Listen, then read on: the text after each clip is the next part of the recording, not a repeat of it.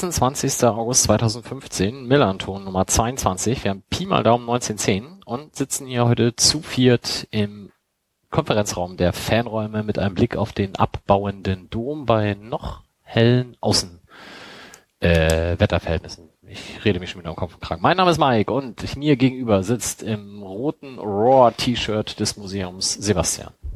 Moin, ja, genau. Es ist noch hell draußen. Gefühlt das erste Mal, seit wir den Podcast machen, wahrscheinlich nicht, weil wir haben schon welche im Sommer gemacht. Ähm, und ja, schauen wir mal, was so passiert heute. Vielen Dank. Zu seiner Rechten Wilko im Guten Abend. schicken Pulli, Hemd, Ach, guten Abend ist ja voll Quatsch. Die Leute hören das ja irgendwann, ne? guten Tag. vielleicht ja auch abends. Ja, vielleicht auch abends, aber mit einem guten Tag hole ich statistisch gesehen mehr Leute ab als mit einem guten Abend. Deswegen sage ich immer Moin. Genau. Ja. Moin. Ist das denn jetzt, ist das denn jetzt auch Wilko? Nee, das, heute habe ich mich extra in meinen räudigen äh, alten Pulli geschmissen, weil ähm, äh, meine neuen Oberhemden, auf die du natürlich anspielst, ähm, habe ich heute extra nicht angezogen, weil ich dachte, das bringt im Radio nix und ich lasse mir das nicht diktieren, wann ich was anziehe und deswegen bin ich heute ein bisschen verlottert. Sieht ja keiner.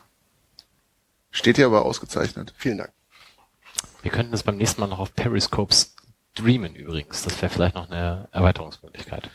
Okay. Oder ich mache schnell ein Selfie für Twitter. Ja, das kannst du natürlich auch machen. Das, meine Selfies sind immer so unfassbar hässlich. Ich glaube, ich habe in meinem Leben schon Es liegt nur am Handy natürlich. äh, d- viel, nee, es liegt an mir. Das muss man echt mal so sagen. Äh, sieben oder acht Selfies gemacht, weil ich immer dachte, irgendwie, man muss das doch auch mal so von oben und so, das muss man doch irgendwie hinkriegen. Aber nein, egal aus welchem Winkel ich mich fotografiere, ich bin immer hässlich. Das ist leider, einen habe ich mal veröffentlicht, betitelt mit 90 Kilo pure Erotik und dann hat Teddy Trier hier äh, geantwortet, äh, warum ich mich denn da vorgestellt hätte vor die Erotik. Und dann habe ich das gelassen. Aber jetzt gibt's weltexklusiv äh, Ja. gibt's ein Selfie, das könnt jeder, Müsst ihr dann zurückscrollen hört, in der zurückscrollen. Melanton-Timeline. Ich mach so lange kein Foto mehr. Und last but not least, im wunderschönen neuen braunen Polo-Shirt des Fanladens Sven. Guten Abend in die Runde und hallo an die Hörerinnen und Hörer an den Endgeräten. Ja. Es ist die schönste Phase des Doms gerade draußen. Da Der- kann ich mich dir nur anschließen, ja. Könnte noch so ein, zwei Tage weiter fortgeschritten sein, aber sonst Ja, aber gut. die Gerippe, die man nur noch sieht von den Fahrgeschäften und Bierzelten, das ist schon ein guter Anblick. Hat einen gewissen morbiden Charme fast, ne? Die Gerippe, das ist so von der Botschaft auch ganz nett. Absolut. Wir hatten ja hier so einen beinahe Unfall draußen vor der Tür in so einem Schleudergerät. Da war irgendwas, ja, ja, das musste ein paar Tage stillgelegt Licht werden. ne? Da ist irgendwas abgegangen und zum Glück nur leicht verletzte und schockierte Menschen, aber ich warne da ja immer vor. Meine Frau geht da immer rein und ich hatte recht. Was sie nicht sehen, ist, wie Wilko gerade ein, ein Original Duckface. Wilko von oben fotografieren, sonst Doppelkinn. Ja, nee, bei meinen Klappliedern ist halt, wenn ich von oben fotografiere, kein Auge drauf, sondern man guckt dann auf meine Glubschis so von oben, das ist alles Kacke. Okay, wir, wir gehen besser zum Thema über. Ähm, beginnen wir vielleicht mit den beiden, die nicht da sind, oder eigentlich sind es sogar drei. Äh, Wolf ist nicht da, der ist bestens entschuldigt, weil er befindet sich beim der Blindenfußball-EM, die da stattfindet in, oh, falscher Fuß, ich glaube in England. Und dort hat die deutsche Nationalmannschaft gerade 1 zu 0 gegen Italien gewonnen. Und Rasmus von unserer Blindenfußballmannschaft des FC St. Pauli ist mit 15 Jahren jüngster Nationalspieler ever, ever, ever geworden. Da die allerbesten Grüße und ich glaube bis morgen ist er noch da, dann kommt er wieder. Außerdem fehlt Christoph, der ist äh, beschäftigt mit dem Buchprojekt, welches er in der letzten Sendung noch äh, beworben hat. Und es fehlt Justus, der terminlich äh, verhindert ist, aber ja, wie gesagt, bestens ersetzt durch Sven. Auch an die beiden natürlich viele Grüße. Dann müssen wir ganz kurz zurückblicken auf die letzte Sendung, dem Melaton 21. Da haben wir eine Rückmeldung bekommen von Tobi Bayer, der ja auch schon mal zu Gast war, der sich an der Verwendung des Begriffs Hass gestört hat, der das auch in der Sendung selber als Kommentar darunter äh, beschrieben hat, warum und das auch im Einschlafen-Podcast für die, die es nachhören wollen, nochmal ausführlichst erklärt. Da äh, ja gerne den Hinweis darauf könnt ihr da gerne nachhören. Und damit sind wir dann schon bei der heutigen Sendung und wir haben heute kein explizites Thema, sind daher total zuversichtlich, heute mal die 90 Minuten auch wirklich ähm, zu erreichen, sondern sprechen dafür dann aber nicht über die letzten drei, sondern weil es halt so schön ist momentan über die letzten vier Spiele, als da wären Karlsruhe, Gladbach, Fürth und Leipzig. Und wir hatten ja vor der letzten Sendung so eine Art kleines Brainstorming und da haben wir gesagt, wenn möglich, sammeln wir jetzt immer ähm, Original-Tonspuren nach den Spielen, um das als Einleitung zu machen und die dann zu den jeweiligen Spielen einmal ja, startend vorzuspielen. Und ich habe die Ehre, für das Spiel in Karlsruhe, welches wir bekanntlich 2 zu 1 gewonnen haben, die beiden Torschützen zu Wort kommen lassen zu dürfen. Nämlich zum einen Lasse Sobich und Marcel Halstenberg, die ich jetzt hier gleich mal abspielen werde, ähm, die jeweils aus ihrer eigenen Perspektive das jeweilige Tor, das sie erzielt haben, besprechen. So, viel Spaß. Ja, relativ äh, weiter Freistoß, ähm, den glaube ich Enis Alushi reingeschlagen hat mit einem gechippten Ball in den 16er. Äh, unser Plan war es von vornherein, dass wir da mit zwei, drei Leuten auf einen Punkt gehen, um so ein bisschen die Raumdeckung äh, außer Gefecht zu setzen. Und ähm, ja, dann schöner langer Ball. Der Ball kommt im Prinzip genau auf mich. Und ähm, ich konnte ihn mit, sagen wir, mit dem Hinterkopf so ein bisschen verlängern und dann natürlich Riesenjubel. Hast du gesehen, dass er reingeht oder merkt man das dann erst? Du standst ja im Rücken zum Tor. Ich habe gesehen, dass ich ihn gut getroffen habe und habe natürlich dann sofort geguckt, weil äh, der Ball definitiv irgendwie aufs Tor gegangen ist. Aber es kann ja sein, dass der Torwart den hält. Deswegen äh, habe ich es dann erst äh, eine Sekunde später begriffen. Danke dir, gute Heimfahrt. Dankeschön. Ciao. Ähm, ja, ich habe mich abgesetzt nach der Standardsituation dann ähm, den zweiten Ball bekommen, mit links angenommen, äh, nach innen gezogen und ähm, ja, mit rechts das lange Eck anvisiert. Dann ging er halt hinten oben Latte rein und das war ein Wahnsinnsgefühl, weil gerade die St. Pauli-Fankurve in meiner Nähe war und das ist ein schönes Gefühl, dahin zu laufen. Und ab wann weiß man, dass der reingeht? Ähm, ja, ich denke, wenn er, wenn er gegen die Latte geht und hinten gegen das Netz, dann weiß ich, dass er drin ist. okay, danke dir. Bitte. Das waren also die beiden Torschützen. Ähm, damit das Wichtigste schon beschrieben, ähm, nämlich wie die beiden Tore zustande kamen, aber natürlich das gesamte Gefühl drumherum war ja für einen St. Pauli-Fan doch eher gänzlich neu. Bei bestem Wetter in Karlsruhe zu gewinnen, ist uns noch nicht so häufig geschehen. Und vor allem nach der letzten Saison waren wir das ja gar nicht gewohnt. Und das Spiel vorher gegen Bielefeld hatte ja auch nicht ähm, unbedingt sehr viel Anlass gegeben, in hoffnungsvoller Erwartung der Saison entgegenzublicken. Sven, warst du da? Ich war da, ja. Du warst da, bist, du bist mit dem Bus gefahren oder? Ich bin mit der ICE-Gruppenfahrt gefahren und von daher war der Tag für mich von Anfang an eine ganz runde Geschichte. Also ich kann mich, glaube ich, insgesamt nicht an so ein schönes Auswärtsspiel erinnern, seit ich hier im Fanladen tätig bin. Äh, stand, glaube ich, morgens um halb acht in kurzer Hose an der Sternschanze auf dem Weg nach Altona und dachte schon, oha, das fühlt sich aber komisch an. Und das hat sich dann ja tatsächlich bis zum Ende inklusive Spiel so fortgesetzt. Wie seid, wie kommt ihr denn vom Bahnhof dann auch mit der Straßenbahn zum Stadion? Da gab's einen Bus-Shuttle. Ah, das ist natürlich total Ja, bequem. ja, und das war auch wunderbar. Die Busse waren klimatisiert, nicht zu voll, sind nach ein paar Minütchen losgefahren, direkt, direkt am Mundo vors Stadion.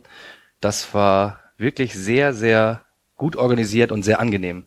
Warum habe ich das denn nicht gemacht? Ich bin nämlich aus, ich bin privat mehr oder weniger angereist, weil ich für das AFM-Radio moderieren durfte und bin dann aber mit dem normalen, mit der normalen S-Bahn zum Stadion. Und das ist ja ein unfassbar weiter Fußweg. Ich hatte das echt total unterschätzt. Man kommt sich vor, als wäre man in Stelling. Ist also ganz schlimm. Und dann natürlich noch bei den Temperaturen. Das war, ich war schon fertig, als ich ankam. Und dann hat Jörn Kreuzer zu mir gesagt, hey, wir treffen uns am nackten Mann. da war ich dann raus. Das ist also so eine Stadion, äh, Statue, die da irgendwie am Pressezentrum rumsteht und da kann man sich dann treffen. Du hattest natürlich den Vorteil, dass du Land und Leute dann kennengelernt hast. Also sowas ist natürlich Ja. auch immer, immer charmant. Gerade in diesen mundartlich herausragenden Regionen hört man auch gerne vor dem Spiel zu, was das Volk so zu erzählen hat. Das Find hast du auch schön gesagt, ja. Ja, ja, und dann äh, ging das Spiel los. Wie gesagt, das 1 zu 0 durch diesen Freistoß von Alushi und Kopfverlängerung Sobich. Und wir haben bis dahin eigentlich, war das noch ein ausgeglichenes Spiel. Und dann ähm, kam Karlsruhe immer besser ins Spiel, hat den Ausgleich gemacht, wo der Spieler von Karlsruhe völlig frei äh, im 16er steht bei der Ecke und den Ball hineinwuchtet mit dem Kopf. Und ich habe gedacht, oh, jetzt geht das wieder los und wir gehen hier noch 3-4-1 unter. Aber so wie sonst immer ist, dass wir dann das Spiel herschenken, in dem Fall ist bei Karlsruhe das Ganze wie abgeschnitten gewesen. Und es ging bei denen gar nichts mehr und wir sind dann auch völlig verdient ähm, durch das Tor von Halzenberg in Führung gegangen und haben das dann auch souverän zu Ende gespielt. Empfinde ich zumindest so. Aber von Karlsruhe kam ja auch nicht mehr so richtig viel. Also fand ich jetzt, fußballerisch war das von uns dann schon noch eine Nummer besser. Äh, auch im Vergleich zu sonstigen Spielen, die wir so in den letzten anderthalb Jahren gesehen haben, fand ich das schon sehr überzeugend eigentlich, was so Zweikampfführung anging, irgendwie Passwege zustellen, insgesamt was, was mir sehr gut gefallen hat oder gefällt im Moment. Defensivorganisation generell ist, ja. hat sich immens verbessert. Also schon ja in der Rückrunde eigentlich, aber jetzt eben auch zur neuen Saison nochmal verstärkt. Und ich, ich glaube auch tatsächlich, es ist einfach ganz viel Ballast von den Schultern gefallen und ähm, dadurch ist jetzt ein ganz anderes Selbstbewusstsein da und die Jungs trauen sich einfach mal zu, äh, etwas zu riskieren. Das klappt dann vielleicht auch noch mal mehr, als es letztes Jahr geklappt hat, weil man halt oben beisteht. Und ja, es ist nicht mehr diese, diese Drucksituation da, dass du ständig irgendwie mit dem Rücken zur Wand stehst und schon weißt, ich muss jetzt gewinnen oder ich muss jetzt diesen Ball erlaufen oder wie auch immer, sondern man kann sich da einfach sehr viel mehr zutrauen. Und äh, die kommen wir gleich bei den anderen Spielen sicherlich auch nochmal zu, aber die Rolle von Schatkowski ist endlich gefunden, der eine Bombensaison spielt bisher auf der 6 und das auch äh, im Endeffekt habe ich, glaube ich, wir haben, wir haben momentan eigentlich drei Neuzugänge. Schatkowski auf der neuen Position und Alushi und Sobota, die beide einfach bisher nie wirklich fit waren ja. und jetzt zeigen, wie wertvoll sie mit der Leistung, die sie abrufen können, dann auch für die Mannschaft sind. Und dadurch haben wir ein bärenstarkes Mittelfeld. Und Bernd Nerich kannst du eigentlich auch noch mit reinschmeißen, der mhm. letzte Saison auch kaum gespielt hat, aber bisher zumindest sehr solide spielt, so. Jetzt finde ich noch nicht so auffällig vielleicht, aber das ist vielleicht auch was, was man auf der Position als Rechtsverteidiger nicht so erwartet aber ähm, im Gegensatz zu dem, was ja in den letzten zwei Jahren, der ist schon zwei Jahre hier, ne? Mhm. In den letzten zwei Jahren, wenn er dann mal gespielt hat, war es irgendwie immer eher so, dass man dachte, uh, irgendwie klappt da was nicht, das, das passt nicht so ganz. Aber der passt sich ja total gut in die Mannschaft ein. Irgendwie ist teilweise, finde ich, auch so ein bisschen als Aggressive Leader unterwegs, was uns teilweise auch gefehlt hat. Gerade in der letzten Hinrunde ähm, macht da seine Seite dicht und zwischendurch nach vorne kommt auch was, auch wenn die Flanken noch nicht so gut sind, aber das wird, denke ich, auch noch, also. Hat ein 1A-Stellungsspiel auf jeden Fall. So, wenn die Mannschaft als Gesamtverbund funktioniert, in Karlsruhe fand ich das auffällig, die Bälle, der, wie ein Magnet steht da hinten rechts ja. drin und äh, über ihn läuft nicht viel. Der steht immer gut, steht immer richtig. Exzellent. Und Tschatkowski ist ein kleines Wunder, würde ich sagen. Also gerade. Ich ne, war ja schon immer Fan. Wollte ich jetzt hier nochmal das.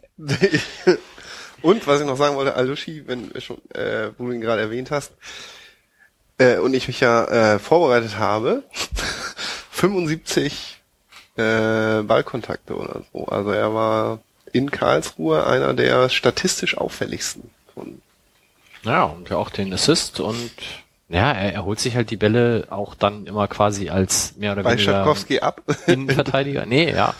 Äh, wir, wir hatten das letztens beim Heimspiel, wo meine Frau ganz erstaunt sagte, wieso spielt Alushi den jetzt Innenverteidiger? Tut er halt nicht, weil die beiden Innenverteidiger gehen halt bei Ballbesitz ja nicht nach außen, aber zumindest so auf Außenkante 16er. Alushi geht zurück, das holt sich da den Ball ab und die Außenverteidiger rutschen halt vor. Sebastian. Das ist aber ja nichts wirklich Neues. Also nee, nee. das machen wir seit anderthalb Jahren oder so. So, es funktioniert nur jetzt irgendwie besser und eben Alushi ist fit und das sieht irgendwie besser aus. Ähm, früher hat das halt ganz oft Buchtmann gemacht, als der noch auf der 6 gespielt hat. Ähm, jetzt Al-Bushi oder dann zwischendurch auch ähm, ähm, Schatkowski, die sich dann da die Bälle holen. Aber das funktioniert halt alles auch irgendwie besser. Und ich glaube, ganz entscheidend ist auch, dass wir da, dass wir da auch flexibel sind, dass wir nicht jeden Spielaufbau so gestalten, sondern dass es flexibel gehandhabt wird. Mit diesem Ja. abkippenden Sechser. Das war damals ja die Taktik, die hatte, glaube ich, Thorsten Fink vom Barcelona sich abgeguckt, ist damit beim HSV gescheitert. Wir haben dann auch ganz schön starr daran festgehalten zeitweise und ich glaube, ich habe den Eindruck, dass es jetzt flexibler ist, dass man auch über zwei Innenverteidiger und dann die Außenverteidiger aufbauen kann. Das äh, sieht schon sehr gefällig aus.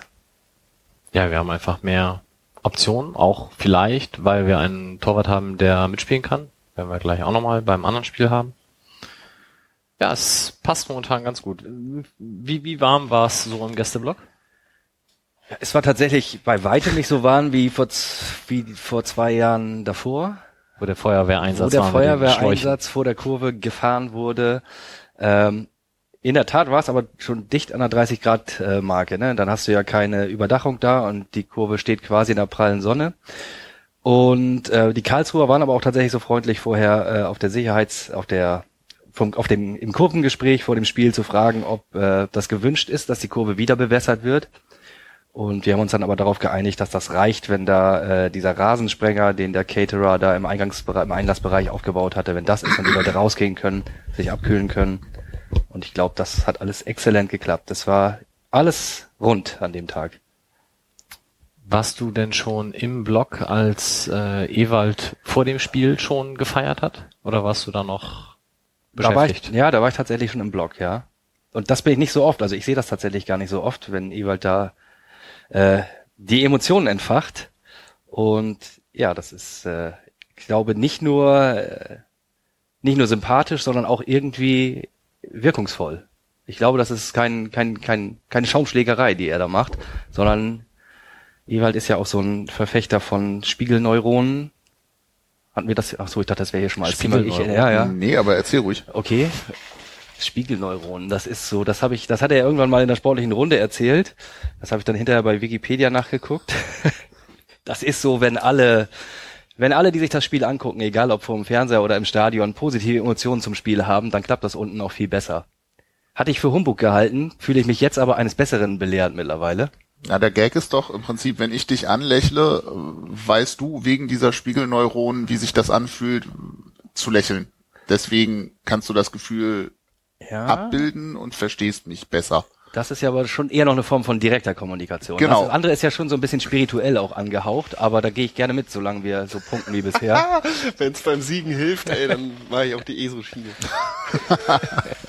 Ewald, e nennen wir ihn jetzt ESO Ewald oder noch nicht? Ich glaube, das würde er nicht mögen. Nee, ich glaube, das passt auch nicht. Ich kenne diese Spiegeltechnik nur von äh, so ESO-Eltern, die das so machen, die ihre Kinder spiegeln in Trotzphasen. Wo sich die Mütter dann neben die Kinder in den Supermarkt legen und versuchen. Das wurde uns angetragen. Wir sind da, glaube ich, eher preußisch-orthodox. was das angeht. Einer von zwei Millionen Gründen, warum ich keine Kinder haben will. Aber wenn es dich dann einmal anlächelt. Nein, schon gut. Sie geben so viel zurück. Ja, Ja, ich, ich gucke mir zwischendurch die Kinder von anderen anders weil Ja, ist okay. und bringst sie abends zurück. Nee, das nicht mal, aber so, weißt du, wenn, wenn einem dann Mike mit Junior über den Weg läuft und der hat gerade gute Fußballlaune, denkt man so, ja, schön, netter Junge, kommt gut hin. Wer Mike jetzt oder was? Nee, Ja. Ey, Bei Mike habe ich das auch schon lange nicht mehr gedacht. ich, ich hatte eigentlich über Ewald bei Leipzig reden wollen, aber es passt an der Stelle einfach so schön, deswegen können wir das vielleicht jetzt schon mal aufgreifen. Ich hatte ja so ein bisschen gehofft, dass er das zu dieser Saison nicht mehr macht, weil ich glaube, es erhöht die Fallhöhe so immens. Was machen wir denn, wenn wir mal drei, vier Spiele nicht gewinnen und sei es dann halt erst in der Champions League, ähm, wenn er dann irgendwann mal nicht mehr so gefeiert wird für diesen Gang zur Kurve oder zur Gerade oder wie auch immer. Ja, aber wird er dann nicht einfach nur weniger gefeiert? Also, Ja, und dann kommt irgendwann aber der Moment, wo der Erste mit gestrecktem Mittelfinger ihn begrüßt. Und dann muss er irgendwann aufhören, das zu tun. Und dann verliert er die Glaubwürdigkeit. da bin ich mir bei Ewald aber nicht so sicher, weil wenn ich das so mitkriege und was er so kommuniziert und erzählt, ob jetzt in der sportlichen Runde oder in Interviews, der meint das ja ernst. Also der will sich ja wirklich bei den Zuschauern irgendwie auch dafür bedanken, dass sie da sind und bei den Auswärtsspielen, dass irgendwie der große Aufwand betrieben wurde, um da zu sein. Wenn dann die Hälfte den Mittelfinger hoch zeigt, will er sich ja immer noch bedanken. Also ich, ich kann mir schon vorstellen, dass das funktioniert. Das wird für ihn möglicherweise irgendwann unangenehm oder unangenehm mehr. Aber ich finde das, weil es zumindest bei mir so authentisch rüberkommt und weil ich ihm das auch total abnehme, dass er das nicht als, na sage ich jetzt mal, intelligenten Marketing-Gag macht im Sinne von, wenn ich die Fans anfeuere, dann finden die mich voll dufte. Ähm, glaube ich schon, dass sowas auch bis ganz zum Ende funktionieren kann. Und wenn ich mir ähm, zum Beispiel angucke, wie die Gladbach-Fans mit ihm umgingen, wo er ja gefeuert wurde in einer sportlich sehr negativen Phase und mitkriege, was so aus Hannover zum Beispiel an, an Statements zu, zu Ewaldinen kommt, wenn man dann mit Hannoveranern spricht, so im Sinne von bester Trainer, den wir je hatten, obwohl er da gefeuert wurde, glaube ich schon, dass da dieser, hm, ja sagen wir mal, diese persönliche Geschichte trotzdem funktionieren kann. Ja, also ich ich will das doch gar nicht schlecht machen, dass er das tut. Ich finde es super, wie er das macht und es kommt halt auch sehr glaubwürdig rüber so. Es sieht nicht aufgesetzt aus. Ich bin halt dann nur die schon die drei Schritte weiter und denke, wie wird das irgendwann mal enden? Und da habe ich halt so meine Bauchschmerzen mit. Aber das ist natürlich auch viel zu weit gedacht und das Einfachste ist halt, wir steigen jetzt mit ihm auf, wir werden ein, zwei Jahre uns in der Liga etablieren, spielen dann ein Jahr Europa League, danach dann Champions League und dann ist er auch alt genug, um in die Rente zu gehen und dann sind wir da ganz Ja. elegant rausgekommen. Dann geht er schön mit Van Gaal irgendwo einen saufen Ja. und lässt den lieben Gott einen guten Mann sein. Ja. Das glaube ich auch. Ja, Europa League, Champions League, Haken hinter, zack. So. Noch was zu Karlsruhe? Oder? Rückfahrt war entspannt? Ja, das war alles entspannt. Der ganze Tag war einfach super. Waren, ich glaube, eine kleine, kleine Panne da im, im ICE. Wir mussten alle in, in Hannover nochmal umsteigen in einen Ersatzzug, aber das äh, lässt sich ja gut an. Die Tresenkraft aus dem Barwagen ist dann auch mit umgestiegen und hat dann nochmal aufgemacht und alle waren guter Dinge. Das war ja sogar ein Samstag, ne? Samstag 15.30 Uhr. Das war ja alles, Ja, stimmt. wie du dir Fußball malst. Ich habe die Rückfahrt habe ich schon verdrängt, aber jetzt wo du sagst, ja. Stimmt. Wo sind die denn eigentlich gerade? Die Karlsruher? Sind die danach noch insgesamt mal in Tritt gekommen? Im Oder? Mittelfeld, ne? Die haben Ja, irgendwie ja. zwei Spiele, glaube ich, inzwischen gewonnen, Frankfurt und Okay. noch eins. Sie haben sich erholt von unserem Besuch. Ja. Gut. Das, das liegt einem ja auch am Herzen. Aber sie haben dann, also es war, gab ja diese schöne Begebenheit, ich bin ja zu mehr oder weniger zu Fuß dann zum Bahnhof zurückmarschiert und äh, bin dann durch diesen Park gelaufen und dann sagte der Karlsruher Brudler neben mir, also der Bruddeln ist sowas wie vor sich hin murmeln oder wie auch immer, ich habe das nicht so ganz begriffen, aber habe das in dem nach dem Spielgespräch gelernt von der Karlsruherin, die das äh, mit uns äh, besprochen hat und sie sagte dann auch, ja, das ist aber typisch für Karlsruhe, also Fräulein Idee auf Twitter, schönen Gruß. Ähm, das muss so sein. Und derjenige, äh, oder der Karlsruhe an sich brodelt halt so vor sich hin. Und der sagte dann nämlich, mit Joa-Leistung verlierst du Reutlinge. und so kam es dann ja auch. Sie haben dann ja tatsächlich einen Reutling verloren mit dem tatsächlich etwas unglücklichen Spielverlauf von drei Elfmetern gegen sich und drei roten Karten gegen sich. Also das war ja auch dann schon fast ein bisschen Drama. Aber gut. Ja, soweit der KSC. Und das waren dann ja vier Punkte nach zwei Spielen. Wir hatten schon zwei Pflichtspiele. Und dann kam der Pokal gegen die Gladbacher Borussia, die noch kein Pflichtspiel hatte. Sebastian. Ja, total tolle erste Halbzeit. Ähm, fußballerisch fand ich das wirklich, wirklich gut. Wir standen hinten kompakt, also was man auch vorher schon sehen konnte und was wir ja vorhin auch so ein bisschen als Thema schon hatten. Ähm, ich fand unsere beiden Viererketten wirklich gut aufeinander abgestimmt. Man sah, es stand, sie standen so ein bisschen enger zusammen. Die ersten paar Minuten war es noch so ein bisschen abtastend. Da hatte Gladbach auch noch eins, zwei Vorstöße, die zumindest ein bisschen gefährlicher aussahen. Und ähm, irgendwie für mich auch eine Parallele zu dem Leipzig-Spiel, wo wir ja gleich noch dazu kommen. Ähm, er hat so 20 Minuten gedauert, bis unsere Jungs im Spiel waren, fand ich. Dann sah es eigentlich ganz gefährlich aus. Es gab ein paar Angriffe, die dann vielleicht nicht ganz zu Ende gespielt wurden. Es gab auch irgendwie eins, zwei Szenen, die schon ganz gefährlich waren. Ähm, und dann Fernschuss, Schatkowski irgendwie von der Strafraumgrenze. Ich meine, der Ball kam vom, ich muss mal kurz gucken, was ich mir hier aufgeschrieben habe. Äh, genau, T und Bubala, die das vorbereiten. Dann Sobota, der irgendwie im Strafraum noch ein bisschen rumdaddelt und dann den Ball einfach an die Strafraumgrenze spielt. Und Ratsche zieht ab und boom ist das Ding drin.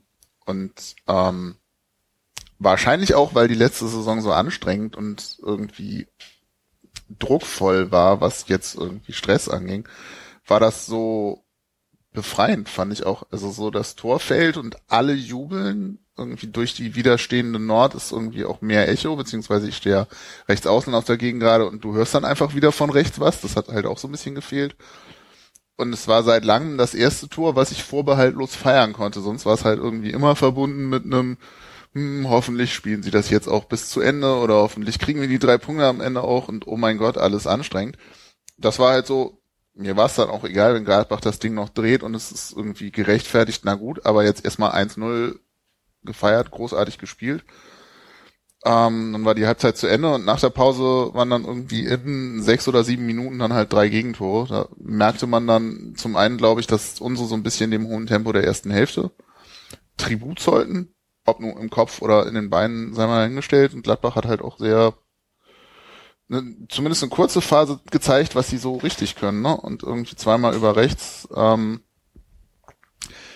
wo der Traoré dann sich irgendwie gegen Bubala durchsetzt beim 1 zu 1 und dann in die Mitte flankt oder passt eigentlich eher relativ kurzer, flacher Pass und Stündel dann halt irgendwie den reinmacht. Ähm, und das zweite Tor macht er dann selber, wo er irgendwie außen auch wieder sich gegen Bubala durchsetzt, der da auch ein bisschen blöd aussieht, dann aber auch irgendwie an Schatkowski und ich meine Choi vorbeigeht, die ihn auch nicht bedrängen und dann kann er halt äh, auch so Höhe Strafraumgrenze, glaube ich, ähm, halt einschießen und Himmelmann ist dann irgendwie auch nicht rangekommen. Und da war das Spiel dann gekippt und dann haben sie irgendwie, ich schaue gerade mal, das waren dann die Minuten. Ich glaube, das interessiert ja gar keinen, wann wir die Ja gut, haben. 54 und 56 und in der äh, 67. fällt dann das 1-3. Auch wieder Stindel, das dann aber mal über links, was ja zumindest mal ganz gut war, dass nicht alles irgendwie äh, über deren rechte beziehungsweise unsere linke Seite dann kam und dann irgendwie war das Ding auch durch. Dann haben wir nochmal aufgedreht, irgendwie noch zwei, drei Chancen auch gehabt. Das fand ich ganz schön, weil ich damit nicht unbedingt gerechnet habe. Wenn man sich an das Pokalspiel in dem Jahr davor zurück erinnert gegen Dortmund, wo wir dann irgendwie gefühlt auch nicht so richtig hätten antreten müssen. Ähm, und das Gladbach-Ding war dann halt schon so, das hätte noch ein 2-3 geben können. Vielleicht wäre es dann noch mal ein bisschen lustiger geworden für uns und dann fällt halt irgendwann kurz vor Schluss in einem Konter das 4-1, das war dann auch egal so, aber ich fand's mutmachend, weil es halt nach Fußball aussah und okay, Gladbach spielt halt Champions League, auch wenn die jetzt irgendwie die ersten zwei Spiele ein bisschen unglücklich agiert haben in der Bundesliga, aber nö, war fein. Ähm, wie gesagt, ich fand's fußballerisch eigentlich gut, bis auf so zwei, drei Fehlerchen, die halt passieren, wenn du gegen eine Mannschaft spielst, die im Saison oder letzte Saison Abschlusstabelle irgendwie sowas wie 30 Plätze weiter vorne steht, wenn man das mal so rechnen will. Äh, hätte schlimmer kommen können, deutlich. Ich, ich finde ja den Vergleich zum Dortmund-Spiel so passend, weil ergebnistechnisch ist es ja nahezu identisch, 0-3, 1-4, aber es sind halt Welten, die dazwischen liegen vom, vom Spielverlauf und auch von der, von der ganzen Ausstrahlung, die unsere Mannschaft in den beiden Spielen ge gezeigt hat. Wie du schon sagst, gegen Dortmund hätten wir nicht antreten brauchen. Es war desaströs und mit dem 0-3 waren wir gut bedient. Und jetzt ist es halt ein ähnliches Ergebnis, aber es ist halt ein ganz anderes Auftreten gewesen. Wir waren eine Halbzeit mindestens gleichwertig, vielleicht sogar leicht besser. Und ähm, ja, es ist ein ganz anderes Spiel gewesen und ich denke, das zeigt auch dann schon den Unterschied wahrscheinlich langfristig zwischen beiden Saisons, dass, äh, dass da tatsächlich deutlich mehr in der Mannschaft steckt, als sie letztes Jahr gezeigt hat. Passt auch so ein bisschen zu dem, was du vorhin meintest. Ich glaube, das ist halt echt ganz viel Psychologie. Also letzte Saison ging scheiße los, war ja irgendwie die Rückrunde 2013, 2014 war ja eigentlich schon nicht mehr so gut. Da sind sie irgendwie 13. oder so geworden, Rückrunden 13. dann ging die Saison scheiße los, dann ist Vrabec weg, dann kommt Megle, der irgendwie zumindest glücklos agiert und ich weiß gar nicht, sieben Punkte in zehn Spielen oder so holt.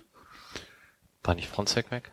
Ja, Fronzek ist ja war, war im Winter schon, davor ja. gegangen. Dann war ja. Vrabec Start, der irgendwie die vor der Winterpause auch ganz gut gespielt hat oder hat spielen lassen dann die schlechte Rückrunde, dann ging's los mit Rabic, der dann relativ schnell weg war, dann kam Megle, ähm, hat aber irgendwie nicht so den Zugriff gefunden. Ähm, und dann hat Linie im Prinzip erstmal wahrscheinlich Stabilisierungsarbeit betreiben müssen, irgendwie, dass die Defensive wieder steht und wir nicht drei Tore in jedem Spiel kriegen. Ähm, und es ist halt eine andere Diskussion, wenn du von Platz 18 anfängst und versuchst irgendwie Ruhe reinzukriegen und die Spiele zu gewinnen oder wenn du ausgeglichen in eine neue Saison startest. Alle haben irgendwie noch so den Erfolg des Klassenerhalts, mit dem im Winter, glaube ich, sehr wenige gerechnet haben, außer Wilko, ähm, im Hinterkopf und dann spielst du halt befreiter auf und hast Struktur drinne, stehst defensiv sicher ähm, und triffst halt inzwischen auch das Tor wieder, weil es ist, glaube ich, schon so, dass inzwischen so ein paar Sachen klappen, die halt vor einem halben Jahr nicht geklappt hätten. Einfach weil da Fernschüsse überhaupt. Ich kann Ja? mich gar nicht dran erinnern, wann in Serie mal Fernschüsse reingegangen sind. Also jetzt mal nicht in Serie Drei? in einem Spiel, sondern Wir haben Äh, jetzt drei irgendwie diese Saison, oder? genau. Schatkowski äh, gegen Gladbach, Heizenberg in Karlsruhe, Heizenberg gegen Fürth. Und ähm, T das ist sind ja auch ja schon mehr ja, als 10, in der 18 Saison Meter. davor. Ja, fand ich auch genau die richtige Reihenfolge von Lien. Abwehr stabilisiert, Stellungsspiel stabilisiert. Also der hat sich quasi taktisch von hinten nach vorne durchgearbeitet und wenn, wenn keiner Angst haben muss, dass hinter ihm einer torft, dann schießt es sich offensichtlich viel leichter. Das ist so. Aber du hast halt auch in, in der Offensivreihe, finde ich, das Defensivverhalten inzwischen so viel verändert. Ähm, was vielleicht auch daran liegt, dass mit Schatkowski einer, der sonst immer offensiver gespielt hat, ein Stück weiter hinten ist und ähm, dass Lenny T einfach auch rennt wie ein Pferd. Alte Hundelunge. Wie In dem Alter. Hier, wie hieß denn der Raucher noch früher hier bei Schlindwein. Bayer Nein, ach so. Der Raucher bei Leverkusen. auch so ein Dragoslav Stepanovic. Nee, nee, fällt mir im Laufe des, äh, no, nee, noch aus der Kirsten-Ära. So. Äh, egal, fällt mir im Laufe des Naja. Podcasts wieder. Irgendwann, wenn ich, wenn ich unvermittelt einen Namen reinbrülle in die Gesprächsrunde, dann ist, dann ist es der. Bernd Schuster. Nein, ähm, ja, Ah, nee, aber irgendwie so aus der Liga. Nein. Ich, ich finde tatsächlich ähm, herausragende Erkenntnis aus allen Spielen, aber auch speziell aus dem Gladbach-Spiel, dass die Mannschaft halt auch mental absolut stabil ist. Ne? Dass äh, trotz als das Ding verloren war, das hattest du vorhin schon erzählt, äh, wurde weiter nach vorne gespielt, weil die Leute noch Bock hatten. Also die haben nicht die Flügel hängen lassen, als die Entscheidung klar war, sondern ähm, die wollten alle, das scheint absolut zu stimmen im Moment in der Mannschaft. Alle spielen füreinander und haben auch Freude am eigenen Spiel, in das sie über den Kampf reinkommen. Das ist jetzt Floskelei, aber sagen, ähm, ich such das Phrasenschwein schon siehst du einfach und das ähm, überträgt sich halt auch auf die Ränge. Das fand ich die zweite erstaunliche Erkenntnis. Die Leute waren ja zur Halbzeit bei 1-0 alle sehr, sehr euphorisiert, auch zu Recht. Außer Wilko, der hier Nee, gerade den nee. Finger hebt. Ich will gleich was sagen. Ach so, okay. Ähm, aber trotzdem haben es dann auch alle akzeptiert. Okay, ja, bisschen Pech gehabt, Ergebnis ist zu hoch ausgefallen, aber trotzdem super. Das war so ein, da ist so ein gemeinsamer Spirit da, der absolut positiv ist. Ich hab's ähm, am AFM-Radio gehört, das Spiel. Ich war im Urlaub und so richtig am Arsch der Heide, ohne Netz, ohne alles. Bis mein Bruder mir dann äh, per SMS schickte, es gibt ja noch die fest gute alte Festnetznummer Stimmt. vom AFM-Radio. Die habe ich dann konsultiert. Äh, und da sagten Wolf und ich glaube sein Kollege Jan, ähm, Kann gut sein, ja. das beste Spiel, was sie seit Jahren von St. Pauli gesehen haben, sagten die nach Abpfiff der ersten Halbzeit. Und ich saß halt in Fehmarn mit in ihr Kopfhörern und dachte, verdammte Kacke, ey. du sitzt jetzt hier und verpasst einen legendären Augenblick in deinem eigenen Stadion. Ich habe ja schon, ich hatte ja, wir waren Sonntag gefahren und ich hatte schon gepokert auf einen Samstag als Spieltermin, dann ist der Montag geworden, gut, okay, dann bin ich halt schon im Urlaub. War dann auch nicht, wir waren campen und ich hatte den Wettergott noch ein paar Mal angerufen, dass es wenigstens regnet und ich sagen kann, wir fahren einfach Dienstag, weil es regnet ja. Hat auch nicht geklappt. Ähm, nee, und dann habe ich das da gehört. Äh, ja, vielen Dank nochmal fürs AFM-Radio. Ist echt immer geil gemacht. Und auch wenn meine Nachbarn dort auf dem Campingplatz das, glaube ich, ein bisschen befremdlich fanden, weil nicht so.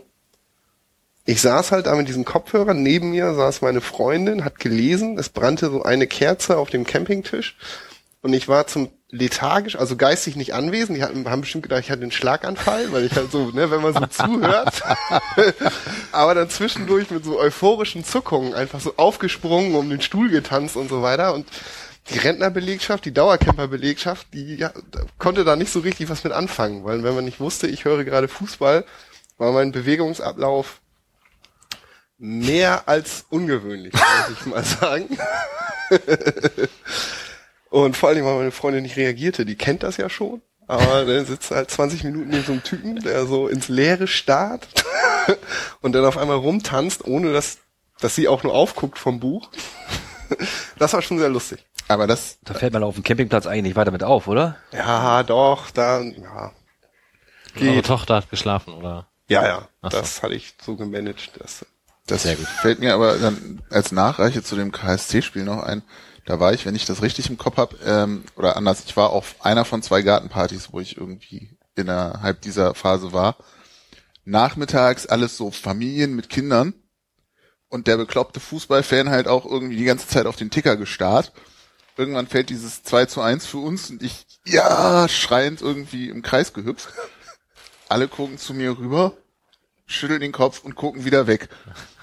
Und ich dachte so, okay, die haben mich irgendwie verstanden. Der ist bescheuert, aber ist okay.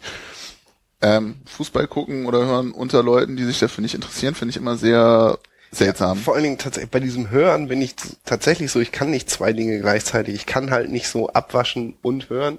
Wenn ich was höre, auch Hörspiel und so, dann versinke ich immer total und dann habe ich bin ich echt wie so ein Schlaganfallpatient. Also dann auch ganz weg.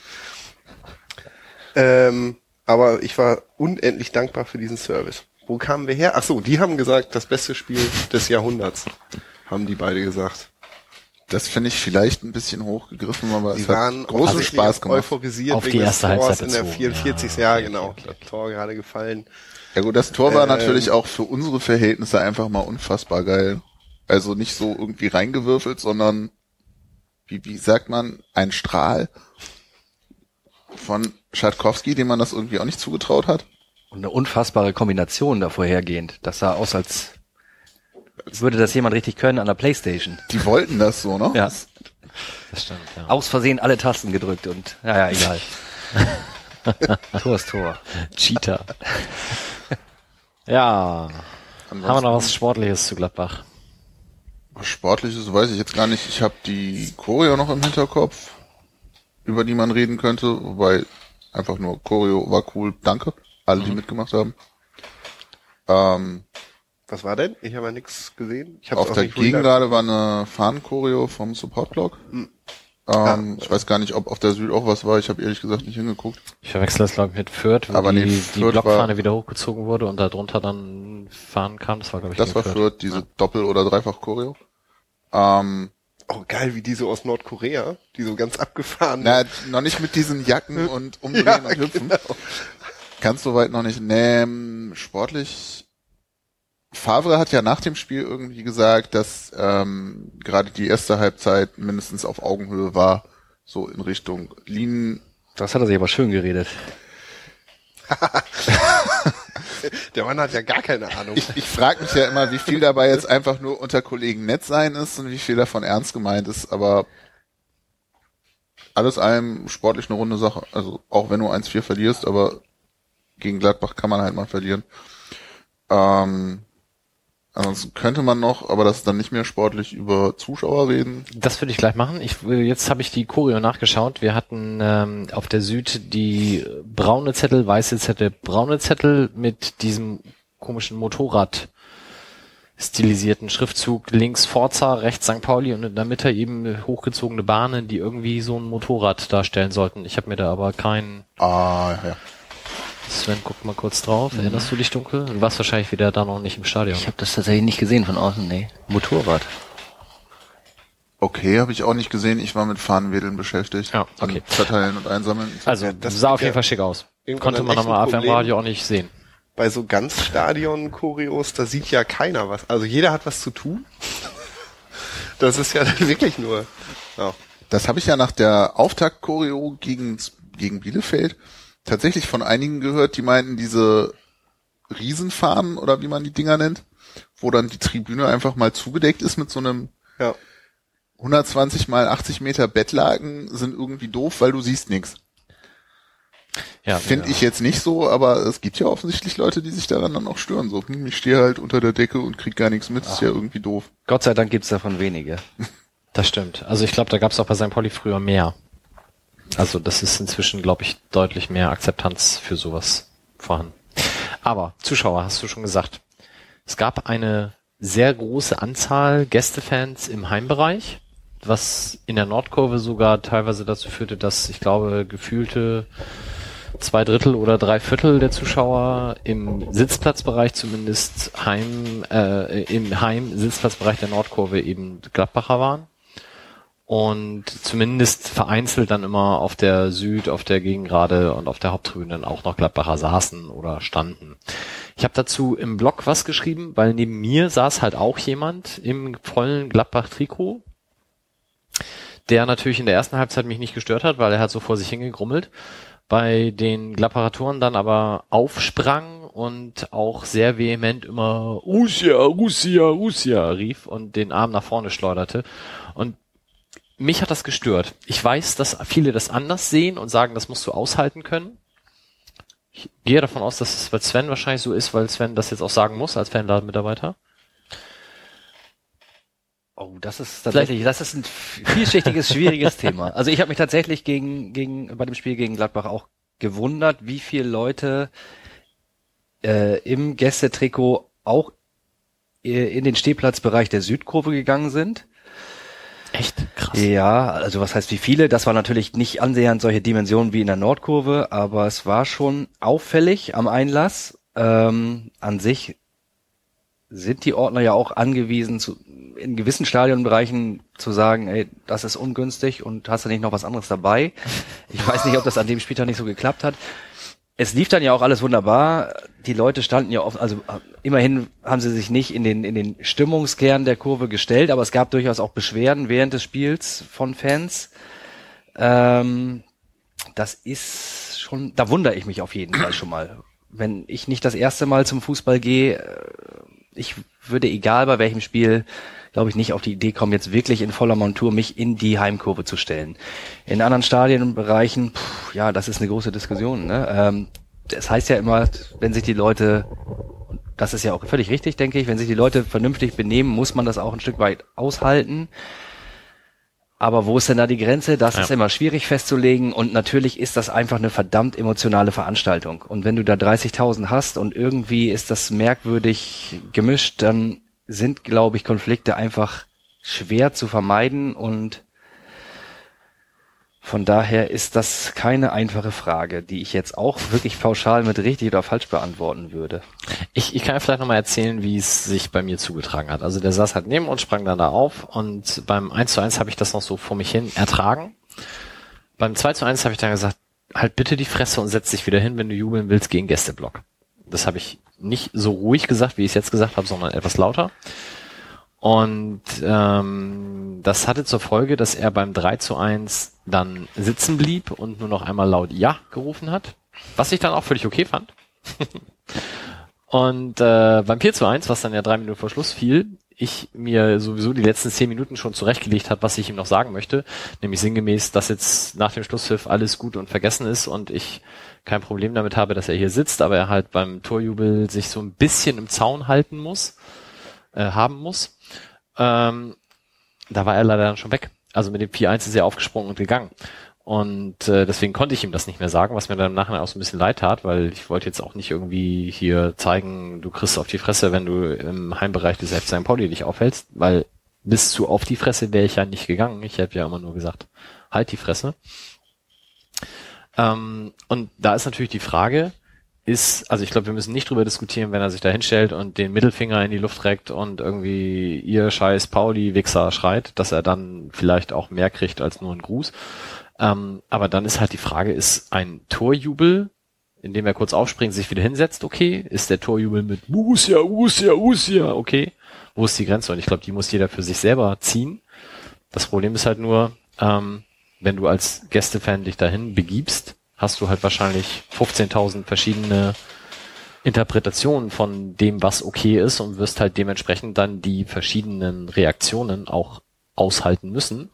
Und viele dieser Reaktionen können halt auch sein, du kriegst auf einmal dann körperlich was ab. Ich denke, bei uns ist halt auch vor allem noch problematisch die spezielle Situation, dass es abgesehen von der Haupttribüne wenig neutrale Stadionbereiche gibt, sondern dass alle quasi irgendwie nach Fankurvenprinzipien funktionieren in sich. Und dann ist es halt so, dass da die Emotionalität einfach höher ist. Und natürlich, wenn man ganz rational daran geht, muss man das aushalten, wenn irgendjemand da für seinen eigenen Fußballverein jubelt.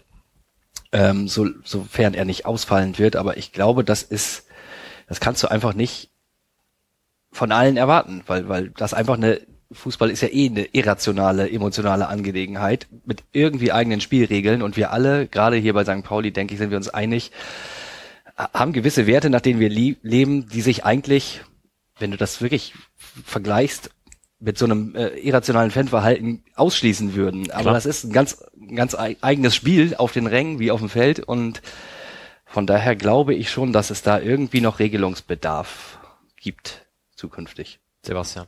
Ich finde es auch schwierig. Also auf der einen Seite, ja, irgendwo müssen die hin und ich habe gerade, als du ähm, das meintest mit denen, wir haben halt nicht diese neutralen Bereiche, zurückgedacht an Hannover in der Bundesliga-Saison auswärts, wo die Blöcke neben dem eigentlichen Fanblock St. Pauli halt auch voll mit St. Paulianern waren. Da saß ich irgendwie ein Block weiter links und da saßen gefühlt drei Hannoveraner und der Rest war braun-weiß unterwegs. Ähm, sowas hast du bei uns einfach nicht. Weil gerade die Stehplätze halt einmal rundherum gehen, bis auf die Haupt, und die ist dann halt auch schon relativ voll. Dadurch ist es natürlich schwierig, wenn dann Gladbach irgendwie ein paar mehr mitbringt und du hast in Hamburg dann irgendwie auch noch Gladbach-Fans, die dann irgendwie an Tickets kommen. Ähm, aber an irgendeiner Stelle ist es dann auch so ein bisschen, da musst du doch mitdenken als jemand, der zum Fußball geht. Und wenn ich im St. Pauli-Shirt in Hannover im Stadion sitze und ich merke, um mich rum sitzen halt fünf Hannoveraner, verhalte ich mich wahrscheinlich anders, als wenn ich hier auf den Stehplätzen stehe. Einfach weil ich weiß, dass da was passieren kann, was vielleicht ein Blöde ist. Ähm, was anderes, mir ging das halt auch auf den Keks. Hinter uns standen irgendwie lauter, die sind sonst nie da.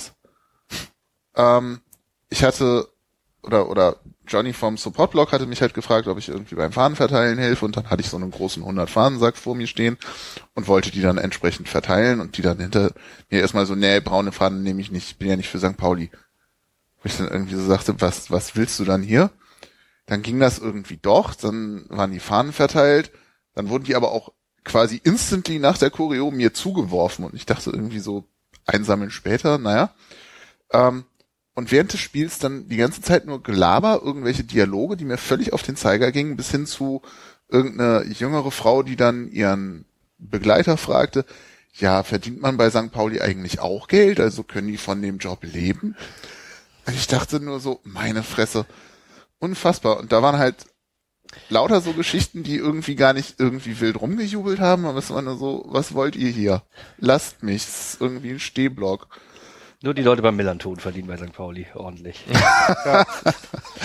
Und das haben wir uns mit Sponsorengeldern hart selber verdient. Der Verein gibt hier keine Mark wegen unserer kritischen Haltung. genau. Zu Kommerzialismus, zu Kapitalismus oder zu Sponsoren? Zu allem. So. generell alles hier kritische Denker. Wobei ich jetzt gerade eben so ein bisschen ketzerisch gedacht habe, die Diskussion könnte man ja bei anderen Heimspielen auch von St. Pauli-Fans hören, aber gut, das führt Ja, aber es weit. ist nicht ganz, also es sind weniger.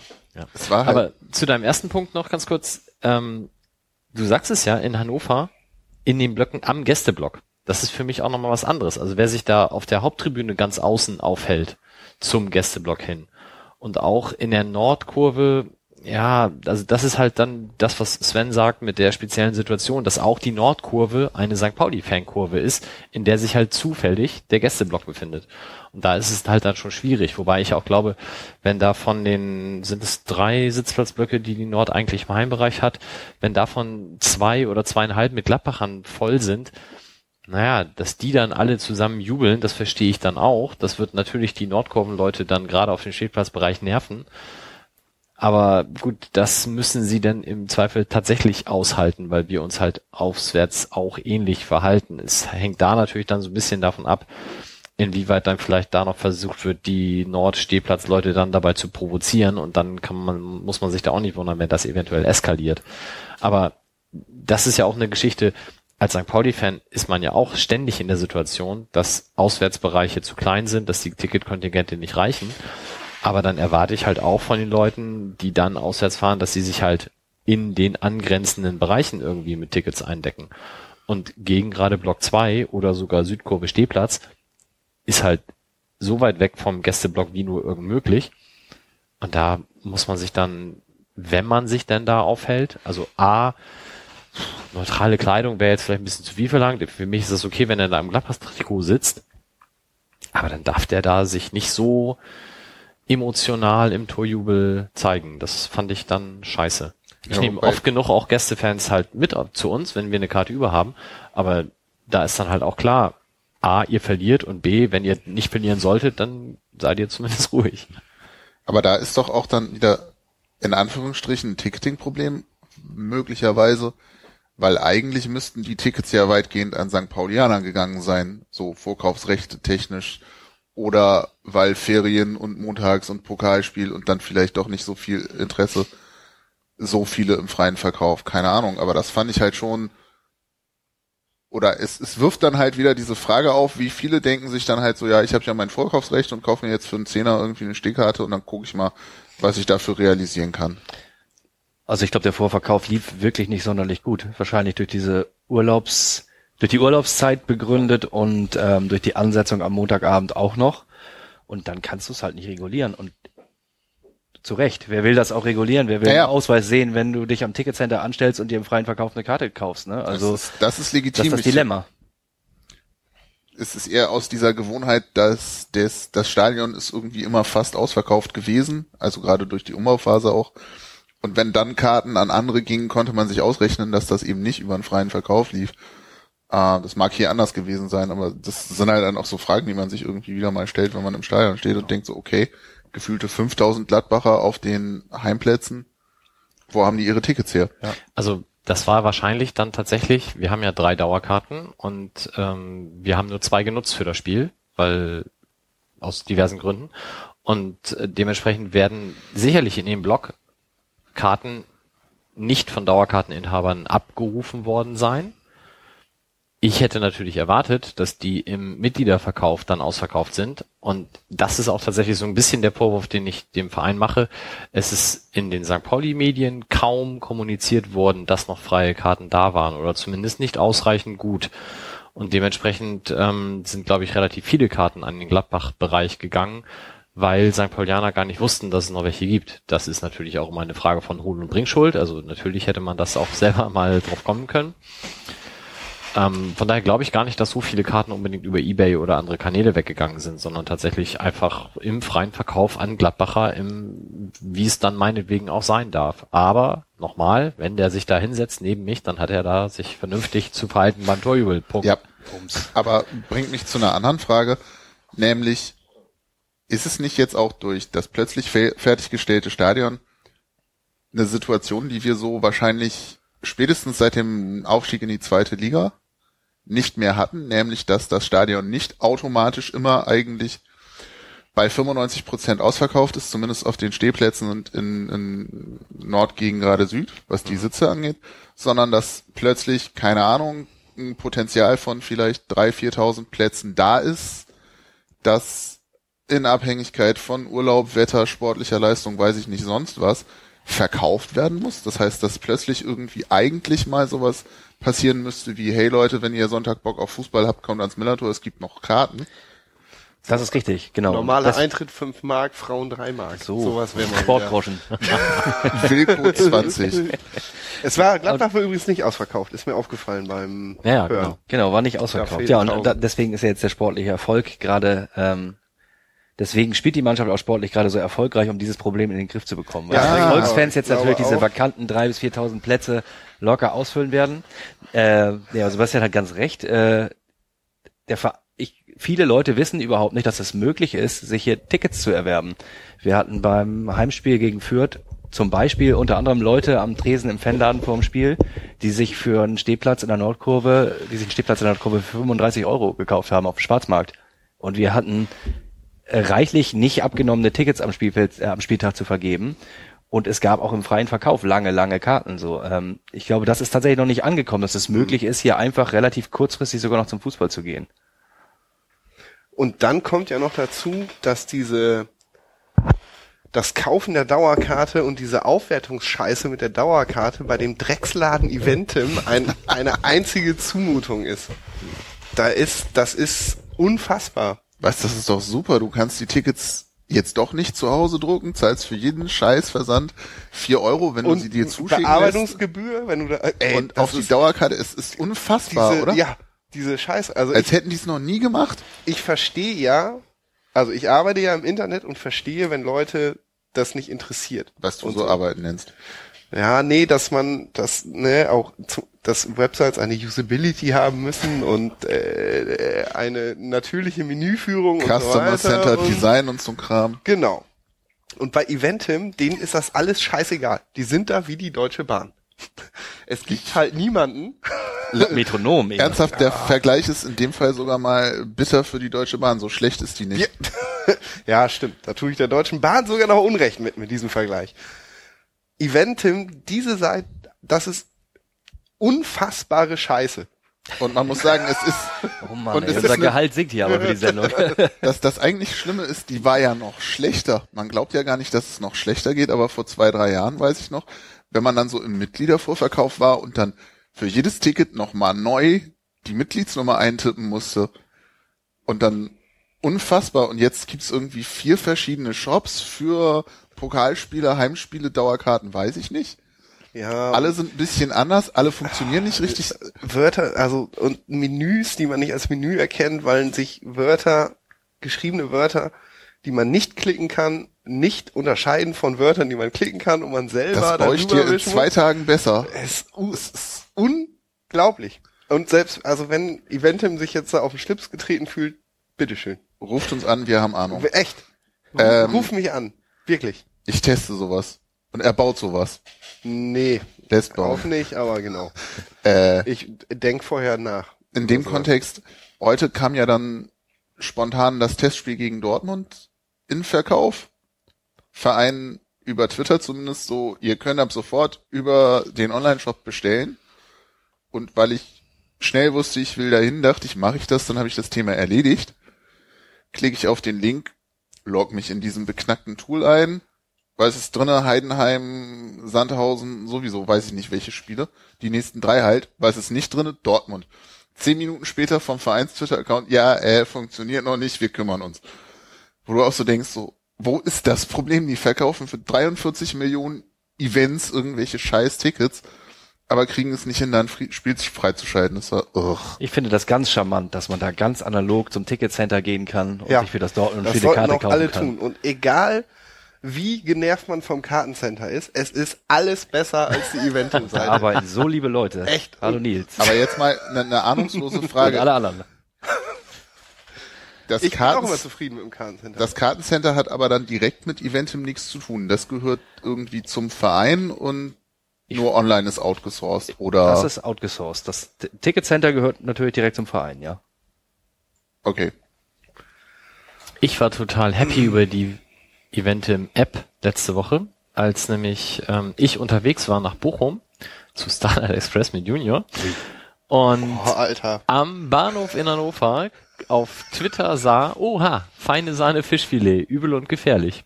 Zack, Eventim-App, zack, zwei Tickets. Total cool, haben mich auch heute eine App. Mike, das du bist gemacht? raus. Jetzt echt. Wegen Sahne, Express oder Fischfilet, wegen Express. Was soll noch kommen? Hast du diesen bekackten Online-Shop mal benutzt? Oder gehst Nee, du ich, ich glaube tatsächlich, und das hatte ich schon mal, das hatte ich bei der Relegation von Holstein Kiel gegen 1860, dass die Webseite kacke war und die App super. Ja gut, dann benutze ich vielleicht auch die Eventim-App.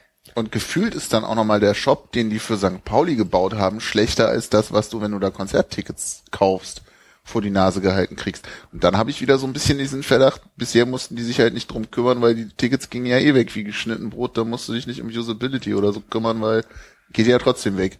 Und wenn alle fluchen, ist auch scheißegal. Ich habe ich hab auch bei der Dauerkartenreservierung wäre ich fast verzweifelt, weil ich immer mich eingeloggt habe und dachte, ja, wie jetzt? Du kommst nicht weiter. Du kommst nicht weiter, da ist nichts. Da ist, irgendwo muss doch jetzt die Dauerkarte sein, die ich kaufen kann. Nee, finde ich nicht. Und irgendwann ist das rechts unter Reservierung oder Aufträge oder sowas verbuddelt. Echt, Das so war bei der Dauerkarte auch so. Ich habe ja eine Saisonkarte, Ich sehe schon, wir brauchen eine Sondersendung mit dem Oliver, nee, mit dem Daniel Bierhoff vom äh, Kartencenter. das war so lustig, diese Saisonkartenaktion, weil dann über Twitter auch andere dazwischen kamen. Ich so, Saisonkarte in den Warenkorb packen, bezahlen wollen, so keine Bezahloptionen vorhanden. Stand da auf der Seite. Und ich dachte so, ja, ihr müsst mir ja welche anbieten. Wie wollt ihr denn die Cola haben? Hier, take my Ging money. nicht. Hallo. Dann so parallel in den sozialen Netzen irgendwie alle voll am Aufdrehen, so, äh, das Saisonkartenkaufprozedere macht mich gerade wahnsinnig, nix geht. Hat dann eine halbe Stunde funktio nicht funktioniert, dann ging's plötzlich und man konnte was auswählen. Wo man auch so denkt, machen die das zum ersten Mal? Offensichtlich. Naja, äh, So, Fußball. Aber Mike, Musicals sind doch wirklich das allerletzte. Ich bin da nicht, ich bin da mit meinem Sohn hingefahren. Das ist im Übrigen, Ja, okay, das erklärt. was spricht gegen Der fand Musicals? das ganz toll. Und am nächsten Tag waren wir im Bergbaumuseum. Ich muss an dieser Stelle Werbung machen für das Bergbaumuseum Bochum. Geile Sache. Geht Ja. dahin, insbesondere mit euren Kindern. Weltklasse. Habe ich auch schon öfter gehört jetzt. Ja. Meinst du, das ist was für Lütti? Nee, im Nee, noch Moment. ein paar Jahre oh, sie hat heute das erste Mal Fußball gespielt. Lilly hat das erste Mal sich einen Ball hingeworfen und mit dem Dings dagegen. Ich bin da ganz guter Talent? Dinge. Besser als du. Auf im jeden Zweifel. Fall. Also wirklich besser als ich. Äh, hatte aber auch einen, ähm, wie nennt man das denn? Verhältnismäßig verkleinerten Ball. Also einen, nennt man das denn im Modellbau? Maßstabsgerecht. Ja, maßstabsgetreuen Ball. Sozusagen. Okay. Wilko, hast du eine Meinung zu Gästefans im Heimbereich? Ja, wenn ich Leute, ich ähm, lass nehme manchmal ganz selten, ich glaube, das kommt zweimal im Jahr vor oder so, äh, auch Menschen mit, die kein Gästeblock-Ticket mehr haben, also Heim äh, Gästefans, die aber in Hamburg wohnen und gebe dann aber auch klare Verhaltensregeln. Also bei mir ist so ein Trikot Quatsch, das lasse ich nicht durchgehen. Okay. Da, äh, die sollen schön ihre Jacke anziehen oder im schwarzen Pulli kommen, ist mir egal. Und äh, maximal die Bäckerfaust. Ja. Ansonsten kriegen die nie wieder ein Ticket von mir. Und ich, weiß nicht mehr, wo ich das gelesen habe, aber irgendwo war halt auch diese Empfehlung, wer meint, dass ein anderes Verhalten als das, was du jetzt beschrieben hast, ähm, gerechtfertigt ist, der solle doch bitte mal nach Dresden fahren und das da machen. Das fand ich dann schon fast ein bisschen hart. Ja, das Argument hinkt dann doch. Das hinkt dann auch ein bisschen sehr, aber ich finde, überspitzte Argumente sind immer gut, weil sie verdeutlichen die Problematik. Eben, das ist ja nur eine plastische Anregung, kein richtiges Argument. Man möge einfach vernunftgesteuert mal drüber nachdenken, wie es so ist, wenn man in einer Meute aus ein paar tausend hochemotionalen Fußballfans steht und sinngemäß sagt, ihr seid alle scheiße, ich habe gewonnen. Genau. Also, von daher, kauft euch Gästetickets für Gästeblöcke. Gladbach. Ansonsten alles Gute. Äh, dann hätten wir das dritte Spiel, das wir heute besprechen, gleichzeitig der dritte Spieltag und es war das 3 zu 2 gegen die Sportvereinigung, ich sag's immer falsch, Spielvereinigung, ne? Spielvereinigung. Spielvereinigung Kräuter Fürth, welches wir 3-2 gewonnen haben. Sven. Ja, das war, das war tatsächlich ein geiles Spiel, wie der unselige Werner Hansch gesagt hätte. Ähm, muss ich sagen, Wieso, was hast du gegen Werner Hansch? Ja, das Gelaber. ne? Der ist irgendwie Werner auch, der, der Hansch. ist die Stimme des aufkommenden Privatfußballfernsehens. Irgendwie ist mir das, weiß ich nicht. Ich ja. bin Werner Hansch. Emotion- Nein, lass. Egal. Wir haben mir Werner Hansch während der Sendung schon mal hinterher recherchiert, weil ich nicht wusste, wo der abgeblieben ich glaube, da war ich auch da. Vielleicht habe ich da immer. Ich und Galopper des Jahres und so. Ne? Ja. genau, das war das. Ja, und ich habe seinen Wikipedia-Eintrag äh, weiterhin im Blick, da passiert nichts. Also Werner Hansch scheinen sie aufs Altenteil geschoben zu haben. Der macht jetzt irgendwie Privatradio. Ja. Sein verdientes Altenteil. In welcher Form auch immer. Auf jeden Fall, was ich ja sagen wollte, das Spiel, das, also das Spiel fand ich wirklich unwahrscheinlich, ähm, unwahrscheinlich gut. Und äh, als wir vorher uns Gedanken gemacht haben, wer möchte hier was zu welchem Spiel sagen, habe ich gesagt, ich nehme gerne Fürth, weil ich mich tatsächlich kaum erinnern kann an, an ein Heimspiel, wo ich so gut gelaunt und ähm, begeistert aus dem Stadion gegangen bin. Obwohl das ja alles relativ mäßig anfing tatsächlich. Wir hatten ja kurzfristige Aufstellungssorgen, weil Gonter sich beim Warmlaufen verletzt hat. Auch nochmal eine interessante Frage oder kein allzu gutes Zeichen, finde ich, ne? dass er sich beim Warmlaufen so eine schwere Verletzung zuzieht. Ja, das ist sehr schade, gute Besserung. Aber äh, genau, kurzfristig kam dann Lien auf die Idee, der, ähm, Yannick Deichmann auf die Innenverteidigerposition zu stellen, was erstmal für viele Fragezeichen, zumindest in meiner Umgebung, gesorgt hat, weil Deichmann meiner Meinung nach eher defensives Mittelfeld immer gespielt hat. Das wohl, hat mir neulich jemand erzählt, in der Vorbereitung ein, zwei Mal bei den Profis gespielt hat. Ja. Aber man es dann auch schon so die erste Viertelstunde, hat er durchaus noch Probleme, hat sich ganz schnell eine gelbe Karte abgeholt. Man durfte zu Recht etwas besorgt sein, was den weiteren Spielverlauf angeht, hat sich dann aber wirklich hervorragend gefangen und hat das alles in allem sehr gut gemacht für sein, für, für sein Profidebüt.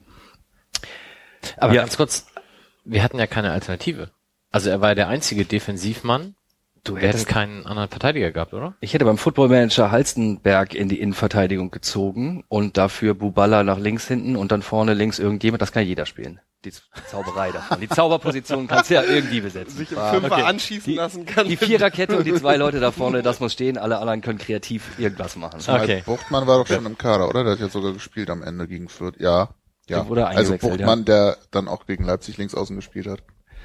So mäßig das dann personalmäßig anfing, so mäßig begann ja auch das Spiel. Nach 18 Minuten ein äußerst unglücklicher Rückpass ähm, eines äh, St. Paulianischen Verteidigers. Himmelmann hatte sich, hatte sich in vorbildlicher Torwartmanier neben dem Tor positioniert und der Ball wurde aber volles Programm aus 40 Metern Richtung Torlinie gespielt.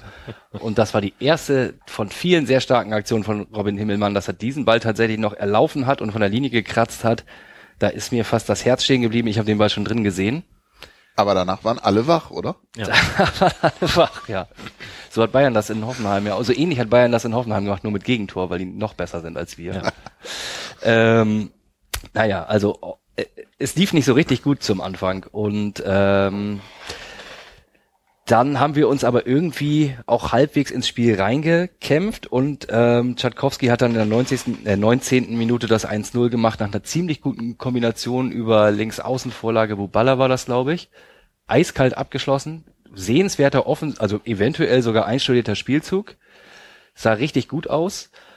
Und äh, kurze Zeit später, das war so um die, tja, zehn Minuten später, Halstenberg mit dem 2 zu 0, quasi eine Kopie von seinem Tor in äh, Karlsruhe, hat er quasi so ein bisschen den ähm, einen invertierten Robben gemacht. Von links mit rechts, oben in Willi. Das war schon ganz hervorragend. Und das Bemerkenswerte an dem Tor war, dass es ein Autor des sehr, sehr guten Fußballfachmagazins Basch in der vorherigen Ausgabe schon herbeigeschrieben hat. Dass das nicht das letzte Tor dieser Art von Halzenberg sein würde. Das fand ich sehr bemerkenswert. Hat uns dann mit 2-0 äh, in Führung gebracht und eine sehr komfortable Ausgangsposition, die wir uns kurz vor der Pause dann noch ein bisschen versaut haben. Das war, glaube ich, eine relativ billige Flanke von der linken Seite aus dem Halbfeld. Derber Stellungsfehler in der, in der zentralen Abwehr 2-1 kurz vor der Pause, aber ich fand tatsächlich, wir haben zwar gut und engagiert gespielt, aber es hätte durchaus auch 0-2 stehen können. Also letzte Saison hätte es 2-0 für Fürth gestanden, da bin ich mir relativ sicher. Und, aber es passt einfach in, in den bisherigen Saisonverlauf rein. Ja, dann, wie ging's weiter? Wir haben irgendwann noch ein Tor gemacht, ne? Ach ja, genau. Mein Lieblingstor. Ähm, 74. Minute führt Freistoß von der linken Seite. Kopfball aus Abseitsposition. Das vermeintliche 2-2. Die Fürther waren mit vier Leuten vor der Gästekurve am Feiern und wieder Robin Himmelmann schnallt die Situation als erstes und spielt einen exzellenten 60-Meter-Pass auf Sobota, der dann rechts den Abschluss sucht. Der Ball prallt vom Torwart auf Tschatkowski und äh, der macht es mit dem rechten Fuß relativ stümperhaft, aber dafür dann umso abgeklärter mit dem linken Pass einen noch ausgespielt und mit der Pike rein ins Tor souverän. Das war ein unglaublich emotionaler Moment. Ja. Weil ich dieses Abseits war auch aus meiner Position im Stadion, ich war da im Block 1 oben, habe ich so nicht gesehen, war ich selber überrascht, dass das Tor zurückgenommen wurde. Im Fernsehen habe ich hinterher nochmal gesehen, alles klar, war klar Abseits, super, entschieden. Aber ich hatte mich eigentlich auch mit dem Gegentor schon abgefunden. Und dann dieses Ding und im zweiten Versuch reingelöffelt, das war schon geil. Also das hat, war richtig gut. Großartiges Tor. Ähm, ich stehe ja ungefähr Höhe Strafraumgrenze bei dem Tor, wo dann dieses Abseitstor gefallen ist und hatte das also hervorragend im Blick, sah sofort, dass Abseits ist. Und dann war es halt wie im Fernsehen, weil man irgendwie beobachten konnte, da hinten jubeln irgendwie die Vierter noch und merken dann gerade, es ist Abseits und fangen an beim Schiri zu motzen, während Schatkowski, glaube ich, den Ball ganz schnell zu Himmelmann zurückspielt, der sich den hinlegt und sofort diesen Mega-Pass auf Sobota spielt oder diesen ja Mega-Abstoß oder Freistoß. Ähm, und es war für mich so wie so in Zeitlupe. Man denkt so, das wünscht man sich seit ungefähr zehn Jahren, dass die mal irgendwie schnell intelligent so eine Situation ausnutzen. Und es war irgendwie wie aus dem Lehrbuch. Äh, richtig großes Tor und es war dann halt auch zumindest die gefühlte Entscheidung, ne? Also so. Das war's. Und wir hätten, glaube ich, in der Folge erhöhen können oder fiel erst das 3-2. Auf jeden Fall hatten wir zwei exzellente Konterchancen durch Verhook, die der vergeben hat. Ähm, immerhin hat er sich die Chancen erarbeitet, würde ich sagen. Das ist ja schon mal positiv. Da ist also Potenzial da auch noch irgendwie ähm, ja, ein Verbesserungspotenzial ist da auf jeden Fall in dem Bereich. Aber es wurde dann am Ende tatsächlich nochmal wahnsinnig spannend und ähm, Fürth, Unnötigerweise. ja, unnötigerweise, obwohl halt Fürth auch aufgrund der, der Chancenvielzahl und der Überlegenheit zu Beginn des Spieles durchaus auch einen Punkt verdient gehabt hätte. Aber kriegen sie nicht bei uns im Moment. Dafür spielen wir im Moment so, wie es, wie wir jetzt spielen. Und äh, ja, das Spiel wurde ja beendet mit so einer kleinen Showparade noch von Himmelmann, die er sich absolut verdient hatte, den Ball quasi praktisch und symbolisch da festgehalten hat.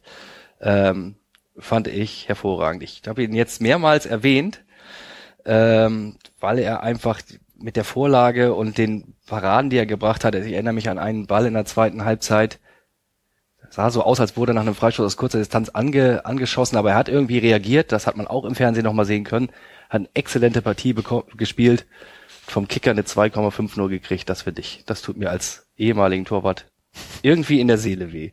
Aber trotzdem, ähm, er betont das ja auch immer, ey, die Mannschaft gewinnt zusammen und die Mannschaft verliert zusammen und das war einfach ein Tag, wo das einfach alles gestimmt hat. Das hat richtig Spaß gemacht. Genau so war das.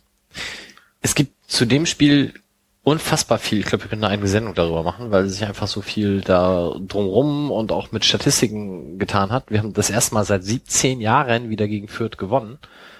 Und nicht wie gegen den HSV, wo wir irgendwie über 20 Jahre warten mussten, weil wir aber auch in der Zwischenzeit nur zwei, dreimal gespielt haben, sondern gegen Fürth spielen wir ja fast jedes Jahr seitdem. Also gut, die vier Jahre Regionalliga und das eine Jahr von uns Erstliga und von denen Erstliga, aber ansonsten spielt man ja gegen die sehr regelmäßig. Wir kriegen es einfach nicht hin und ähm, dieses, wo du sagtest, dein Lieblingstor war halt eine umgekehrte Kopie von dem äh, Spiel im Jahre 2009, wo wir durch Dennis Nacki das 3-1 machen, was die Entscheidung war, eigentlich. Alle jubeln. Und ähm, insbesondere Dennis Nacki, der auf das leere Tor zuläuft und den Ball halt reinmacht. Und das Problem war, dass der Fürther Torwart mit nach vorne gegangen war zur Ecke und deswegen nur ein Verteidiger noch vor Nacki und dem Tor war und ein Spieler reicht halt nicht, um das Abseits aufzuheben. Sondern es ist in der Regel der Torwart plus ein Feldspieler. Und das hatte irgendwie keiner auf dem Zettel. Dementsprechend jubelten alle. Und dann hat Fürth äh, sich den Ball gegriffen und äh, schnell reagiert und hat durch Sami Alagui das 2 zu 2 gemacht. Und das war eine unfassbar ungerechte Szene. Das haben die bestimmt bei Ewald in der Videoanalyse 80 Mal gucken müssen oder so. Wenn du dich an Kalla erinnerst, der großer Freund von Videoanalysen ist, wie, wie sich sein, ich weiß nicht, ob man das so an den Endgeräten gehört hat, aber sein Blick sprach Bände, als er hier über Videoanalysen referierte. Haben deswegen auf diese Gegentorsituation in der zweiten Halbzeit hingearbeitet. Wir haben sozusagen Ewald getrollt. das ist hier 120 Mal haben uns die Scheiße angeguckt. So. Also nicht mehr den Pass zum Gegner, um den zweiten Ball zu kriegen, sondern quasi das Abseitstor provozieren, um dann diese Situation. Das ist genial. Das ist richtig genial. Also dann Fußball total. Nichts anderes erwarte ich auch von dieser Mannschaft. Diese unfassbar vielen Szenen, wo man den Gegner ins Abseits stellt und der das Tor einfach nicht trifft, ne? Und sich Ja. dann ärgert, dass er nicht reinmacht. Zwei Jahre an diesem mistigen Abseitstor gearbeitet, bis es endlich geklappt hat. Ja, nee, das fand ich sehr geil. Was äh, bei dem Tor von Halzenberg noch ähm, erwähnenswert ist, es war ja, wie du schon sagtest, die Kopie vom Karlsruhe Tor. Beides mal mit seinem schwachen Fuß und seinem vermeintlich schwachen Fuß, weil eigentlich hat Halzenberg nur zwei sehr starke Füße. Und das bringt mich zu meinem äh, ja, Hass auf Sport 1, die ich ja an dem Tag mir dann angeguckt habe. Ah, Wilko wollte das Headset gerade weglegen, hat es auch getan und muss jetzt das aber doch nochmal aufsetzen, weil er das ergänzen möchte. Deswegen raschelt das auch so. Ähm, ich, ja, und zwar die, die dieses Interview, was ich gegeben habe bei der Sport 1. Ah, nach dem Karlsruhe-Spiel. Genau. Sport 1 FM. Genau. Äh, lass erstmal deinen Hate los, dann ich meinen. Ah, okay. Ähm, also es hat, es gibt zwei, äh, ich habe das jetzt gelernt, es gibt zwei Sportmoderatoren oder Fußballmoderatoren, die Fuß mit Nachnamen heißen. Zum einen Wolf Christian Fuß, der glaube links, ich. links für- und rechts halt, ne? Oh mein Gott. Äh, Wolf Christian Fuß, der ich glaube für, für Sky arbeitet und der das Ganze auch wohl sehr gut macht. Und es gibt noch Carsten Fuß. Und Carsten Fuß ist irgendwie in die Situation gekommen, für Sport 1 reden zu dürfen. Und der hat dieses Spiel besprochen. Und ich vermeide eigentlich Sport 1 Spielberichte, weil ich sie so unsagbar schlecht finde. Aber bei dem Spiel war auch Junior so euphorisiert, dass er das so toll fand, haben wir gesagt, komm, abends nochmal hier Sport 1 gucken. Es fängt damit an, dass Lennart T zu sehen ist und er zweimal sagt, Tom Tribul, wo ich denke, nein, das ist nicht Tom Tribul. Und er das halt wirklich zweimal macht. Dann das Tor von Halstenberg, wo er dann sagt, ja, dabei hatte er doch gesagt, ich hab den rechten Fuß nur zum Stehen. Der Otschipka. Und genau das Gegenteil ist der Fall. Marcel Halzenberg hat gesagt, ich habe den rechten Fuß ja nicht nur zum Stehen, sondern er trainiert das ganz bewusst auch mit rechts schießen zu können. Und dann waren noch so ganz viele Szenen und der absolute Knaller, und das ähm, ist, glaube ich, jetzt inzwischen sogar häufiger schon passiert, ähm, normalerweise unterbricht Sport 1 bei den besseren oder prominenteren Spielen gerne mal äh, die Spielzusammenfassung in der Halbzeitpause durch Werbung. Was ich bei einer Zusammenfassung ohnehin schon ein Unding finde. War hier umso begeisterter, als es dann nach der Halbzeit weiterlief. Dann haben sie in der 70. Minute unterbrochen mit Werbung. Da war ich echt angepisst. Das fand ich richtig scheiße. Und äh, ja, das musste ich nochmal ganz kurz loswerden. Scheißsport 1. So, jetzt du. Genau, ich war ja ähm, ähm, Interviewpartner für die Sport 1 App, wenn ich das richtig begriffen habe. Ist Sport das, 1 FM. Genau, das ist nicht der gleiche Laden, oder doch? Na, das ist, glaube ich, so derselbe Konzern, ne? Also so wie, wie Bild Ja. und Sportbild. Okay. Ähm, Aber ohne Bild. ja, und das war auch ein sehr merkwürdiges Erlebnis. Da bin ich, also da bin ich tatsächlich auch so ein bisschen auf so, auf, auf den Moderator reingefallen. Ich weiß gar nicht, wie er hieß. Auf jeden Fall wurde ich dann irgendwann angerufen. Ähm, von äh, einer gewissen Miriam, die hat mich dann durchgestellt und dann wurde der Kommentator des Spiels der App äh, dazu geleit, äh, dazu äh, geholt. Lass uns vielleicht noch ganz kurz dritt. sagen, es ging so. um das Karlsruhe-Spiel und wir Genau. waren vorher angeschrieben worden als Übersteiger Übersteiger. Millanton. Ähm, wer mag vielleicht nach dem Spiel kurz Genau. für ein Statement nach dem Spiel in Karlsruhe zur Verfügung Eben. stehen? Da habe ich ähm, noch vorher kurz mit ihm telefoniert und ja, sagst halt ein, zwei Sätze zum Spiel, das war's. Ähm, okay, kann ich. Habe ich dann ähm, das Spiel auch geguckt auf Sky, glaube ich. Und ja, dann habe ich wurden wir da zu dritt zusammengeschaltet. Dann war der unfassbar nett. Erstmal dieser Mensch, der da das, das ist dann so eine Art äh, Nachbetrachtungsstudio. Das ist dann der Hauptmoderator. Das wechselt dann vom Kommentator zum Moderator der Sendung, so wie das dann so ist. Ähm, und ja, wir haben jetzt extra für dich mal Ramones gespielt und so. Ich so, ja, toll. Das ist ja, ist ja mal vielen Dank. ähm, dann äh, hat er die ganze Zeit so getan, als wäre ich der Übersteiger. Und dann muss ich sagen, nee, wir sind mehrere und es gibt auch noch den Millanton, das ist ja Podcast und so weiter. Ja, ja, das soll ja jetzt hier keine Werbesendung werden, wo ich nicht geschaltet habe, weil das war natürlich ein Elfmeter, den er mir hingelegt hat. Dass jemand von Sport 1 sagt, ich soll nicht zu viel Werbung machen, ist ein Riesenwitz. Ne?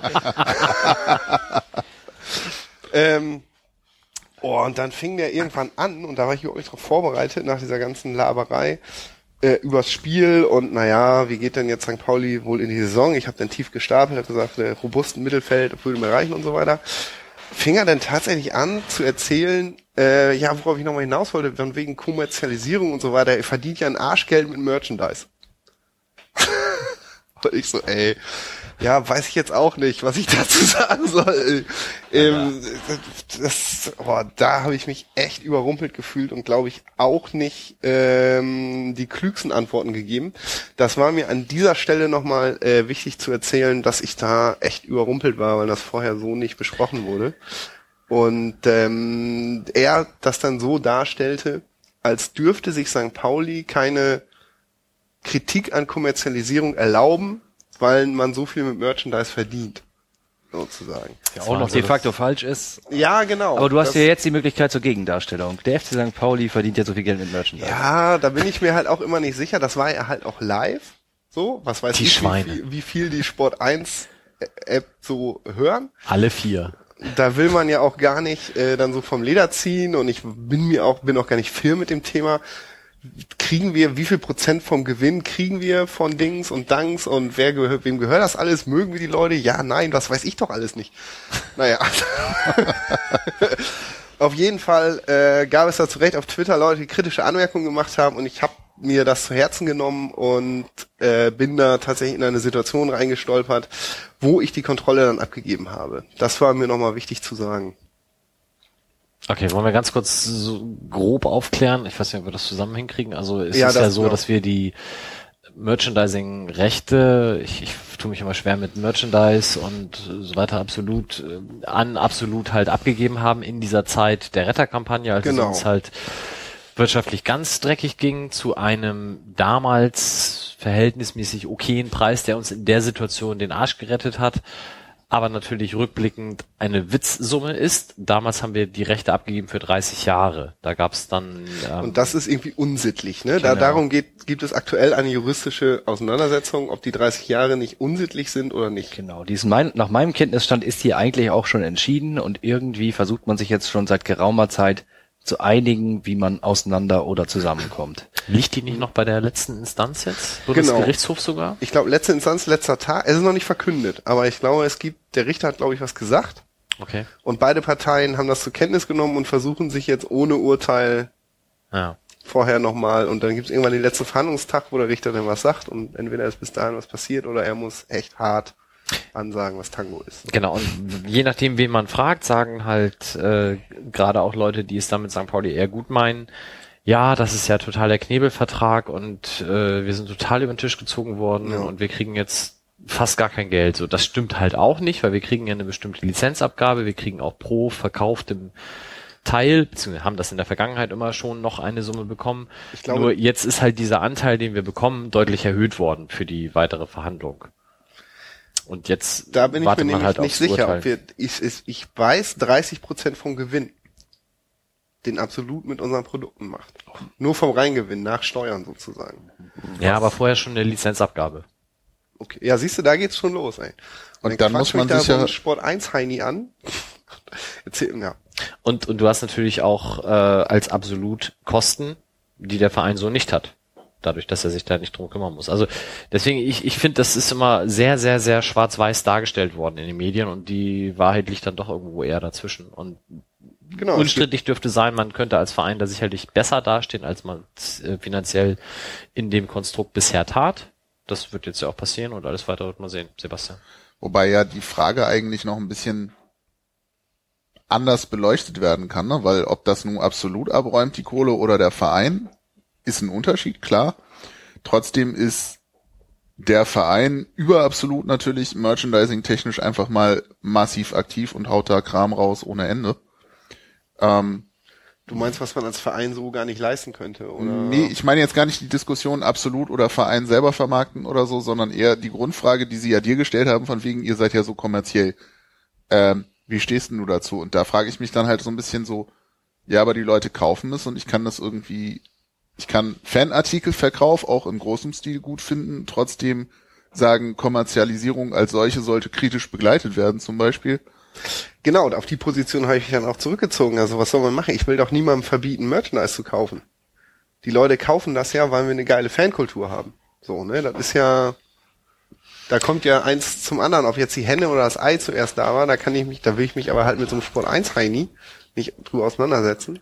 Und was man ja auch mal sagen muss, der Verein macht Merch, ja. Das wird aber von der aktiven Fanszene in Anführungsstrichen Nee. fast überhaupt nicht angenommen. Und wenn wir jetzt alleine mal hier im Raum gucken, wir sind zu viert.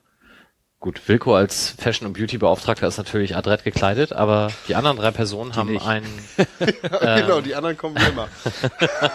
haben ein, ein Shirt des 1910-Museums an, ein Shirt des Fanladens an und ein Poloshirt des Fanladens an. Sprich, da hat der Verein mal Genau. null Cent von bekommen und das ist auch okay so. Außer den Totenkopfpulli kaufe ich mir nichts Offizielles. Ich Es stehe wäre- durchaus auf das Zeug, da stehe ich ja auch zu, aber ich habe da auch kein Problem mit. Also so, es ist ja, ich finde es jetzt auch nicht verwerflich, Merchandise zu verkaufen. Ich finde es verwerflich, keine Ahnung, da gibt's ganz andere Sachen, über die man diskutieren könnte, aber Montagsspiele. keine Ahnung, eben Susis Schuhbar, Ja, Club, genau. also so alles Dinge, wo man irgendwie sagen kann, was ein Scheiß.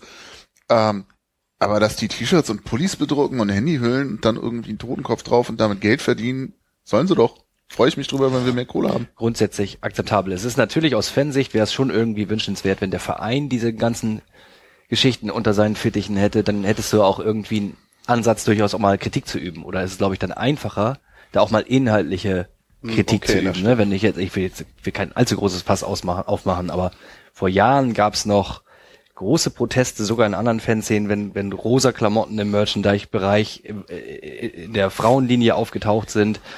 Das scheint jetzt mittlerweile überall so ein bisschen Standard zu sein. Es interessiert sich hier auch wirklich niemand großartig für, aber es ist auch tatsächlich, wäre einfacher mit einem Verein über sowas zu diskutieren, als mit einem anderen Dienstleister oder einer anderen Firma, die da die, die, die den Daumen drauf hält. Da wollte ich mal kurz klug scheißen, Na. weil ich nämlich gelesen, also äh, zufällig vor äh, heute oder gestern gelesen habe, dass Rosa in der Zeit vor dem Ersten Weltkrieg, also in der krassen Militarisierung Deutschlands, äh, Stärke symbolisiert hat, weswegen viele Fußballvereine rote Farben als Grundfarbe haben. Ja, das mit dem Himmelblau für männliche Babys ist auch relativ Das kommt jünglich.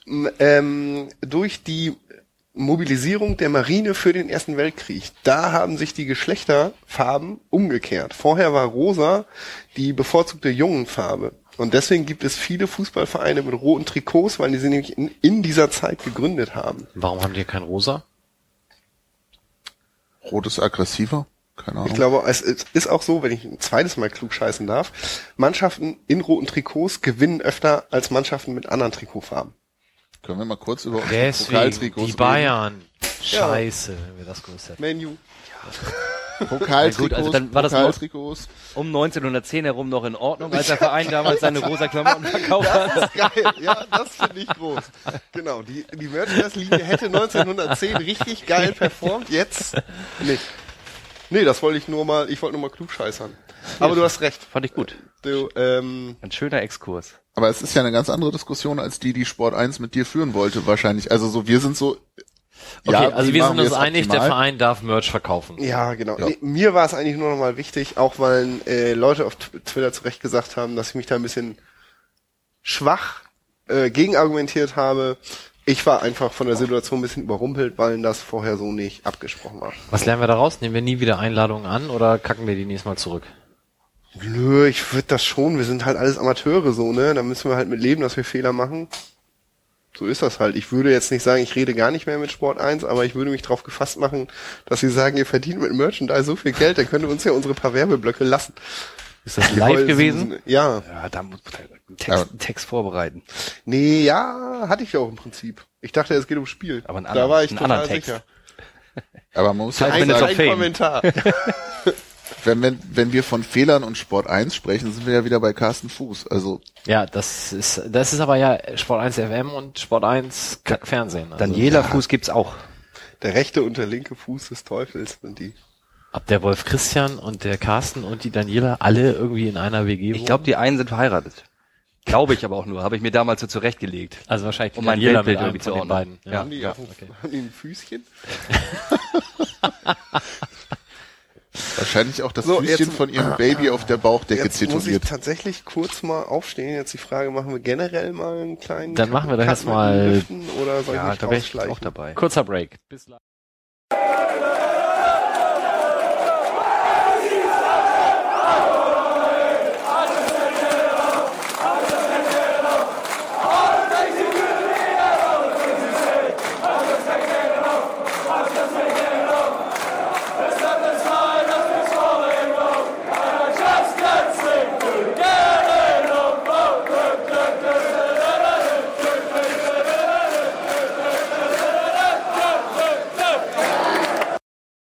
So, da sind wir wieder. Zweiter Teil. Ähm, wir haben noch das Spiel bei RB Leipzig auf dem Zettel, welches bekanntlich mit 1 zu 0 am Sonntag gewonnen wurde. Und ähm, wir haben uns externe Expertise eingeladen, nämlich im Zug nach Hause war ich unterwegs und habe Stimmen gesammelt. Wir werden jetzt gleich drei Gruppen hören, nämlich zum einen Jan Gabius und Spaddel, die uns erstmal das Spiel zusammenfassen. Danach Junior in seiner ersten Spielzusammenfassung ever. Und last but not least Frank, der noch etwas zu Ralf Rangnick sagen will. Viel Spaß. Unser Frank, oder? Frank, äh, Hollywood Frank. Weiß Guck nicht. mal an. Ja, ja. Ja, das ist wirklich geballte Expertise. Schlauer geht's nicht. Schlauer geht's nicht, hören wir mal rein.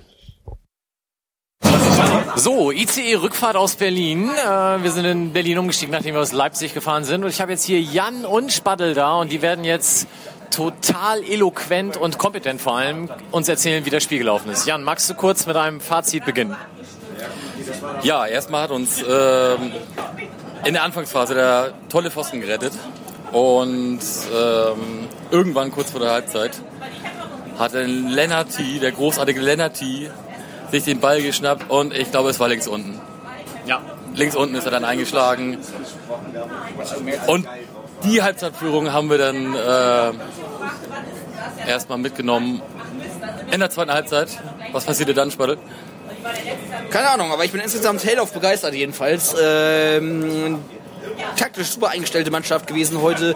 Ähm, die Leipziger haben natürlich ähm, äh, sehr auf, gegen, gegen den Ball gearbeitet und ähm, immer äh, äh, sehr kompakt gestanden, aber die Flankenwechsel, also die, die, die, die äh, ja, Flankenwechsel, die, die Wechsel auf die äh, ähm, die Flügelwechsel, wollte ich sagen, ähm, haben sie halt gut gespielt. Das hat zwei, dreimal geklappt und es hat uns irgendwie am Ende einen Sieg gebracht, am Ende ein bisschen Glück gehabt. Aber Wunderbar. Jan, möchtest du noch was hinzufügen?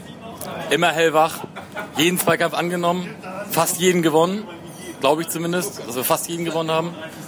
Spieler des Spiels, Marc Schatkowski? Marc Schatkowski, Waldemar Sobota, ähm, ganz klar.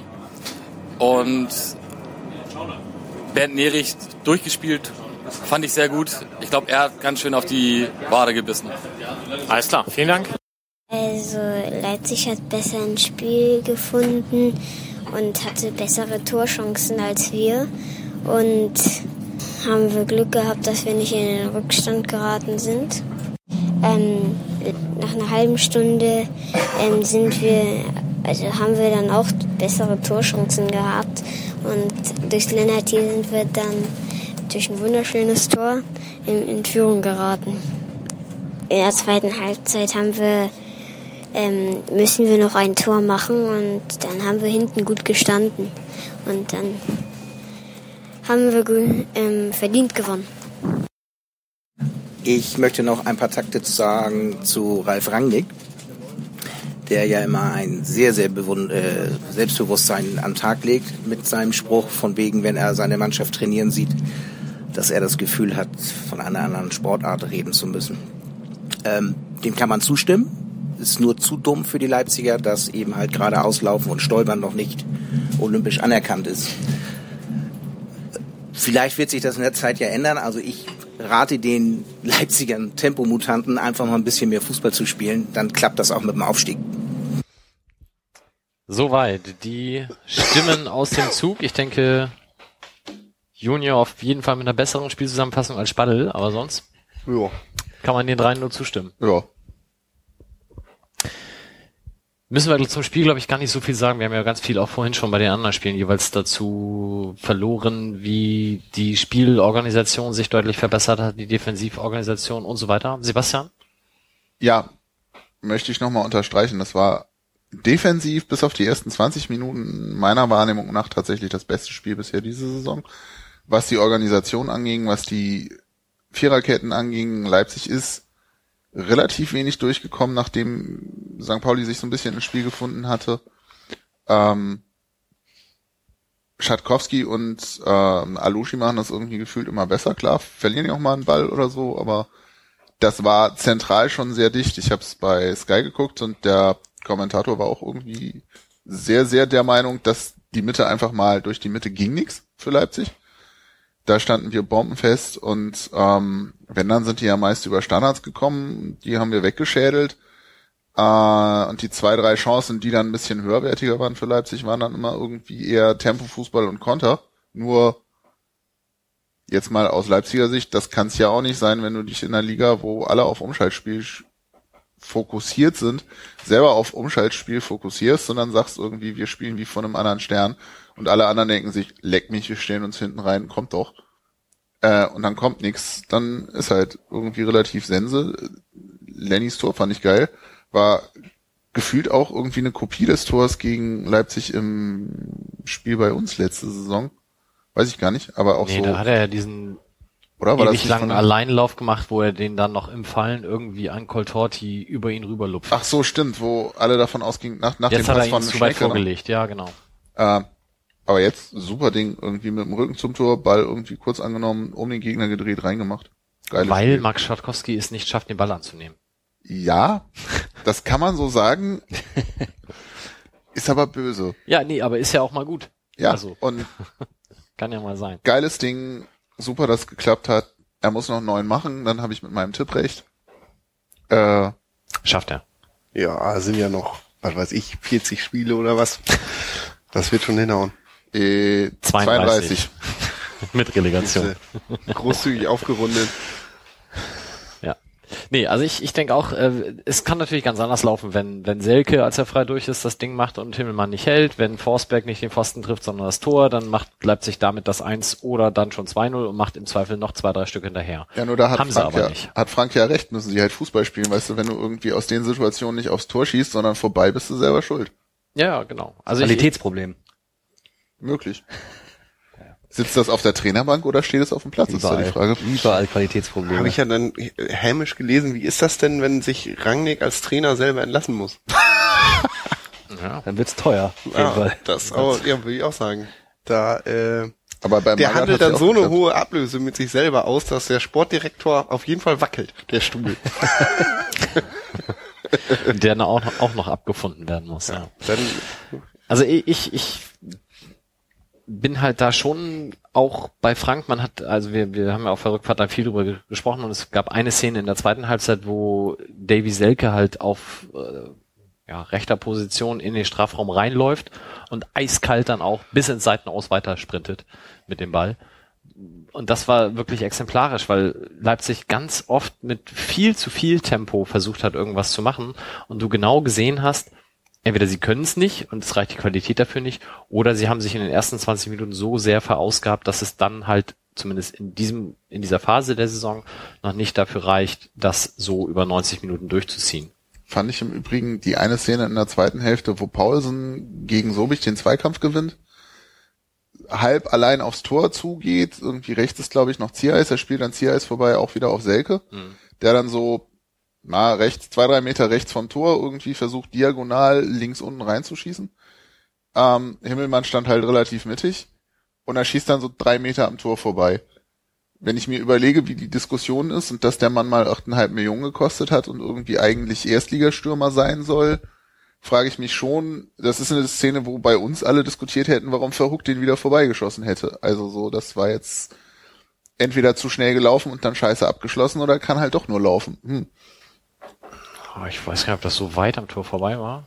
Ich glaube, also gefühlt eher aus dem Gästeblock heraus war das ganz schön knapp. Im Fernsehen Ja. sah man im Absch, also ich finde, du siehst oft in dem Moment, wo der Ball den Fuß verlässt, schon ist das irgendwie vielversprechend oder nicht. Und ich war total entspannt, als der Ball da irgendwie aufs Tor zurollte, wusste ich sofort, der geht vorbei. Und äh, witzigerweise war das aus der Perspektive, die bei diesem Pfostenschuss in der ersten Hälfte ähm, war auch so, dass ich irgendwie sah oder dachte zu sehen. Manches Mal hört man sich ja auch, aber es war so, ja, der geht nicht rein. Alles gut. Es wäre auch nicht verdient gewesen, ne? Also Nee. tatsächlich nicht. Obwohl Nö. die Chancen irgendwie da waren. Ähm, ich glaube, Mike hat das wirklich sehr gut zu- zusammengefasst, dass da irgendwie der Anspruch und Wirklichkeit sehr weit auseinanderklaffen. Und wir haben gespielt, was wir können.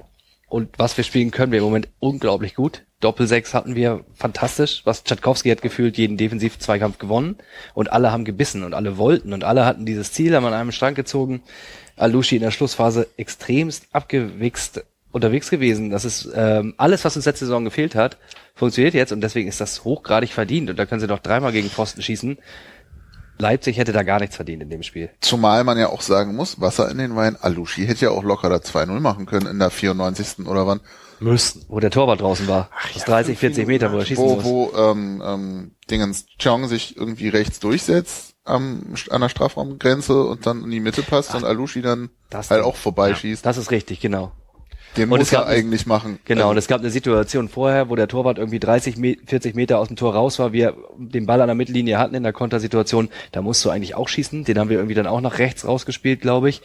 Dann ist das auch ein Tor oder eine rote Karte, wenn man den Torwart da richtig unter Druck setzt mit dem Ball. Ähm, genau, aber das ist ja, das hatten wir beim Karlsruhe-Spiel auch schon gesehen und gegen Fürth irgendwie auch. Wenn wir die Konter noch besser ausfahren, dann sind das Kantersiege demnächst. Und man muss ja auch sagen, jetzt habe ich den roten Faden verloren. Wilko, willst du nicht was sagen? Ja, ich wollte eigentlich nochmal auf die äh, unfassbaren fünf Minuten Nachspielzeit. War das Spiel, ne? Ah, das, haben wir, das Ja. haben wir diskutiert am Bahnhof. Und Habt ihr eigentlich auch so ein Rauschen auf den Ohren gerade? ja, ganz so leicht. Aber nicht, nicht störend, aber so ein bisschen. Bei mir ist es, na egal. Ähm, vollkommen unverständlich? Nee, gar nicht. Überhaupt nicht? Ihr Also wir haben, wir haben in der mitgeschnappt? 88. Minute darüber diskutiert, wie viel es werden. Ich habe gesagt vier, Frank hat gesagt fünf.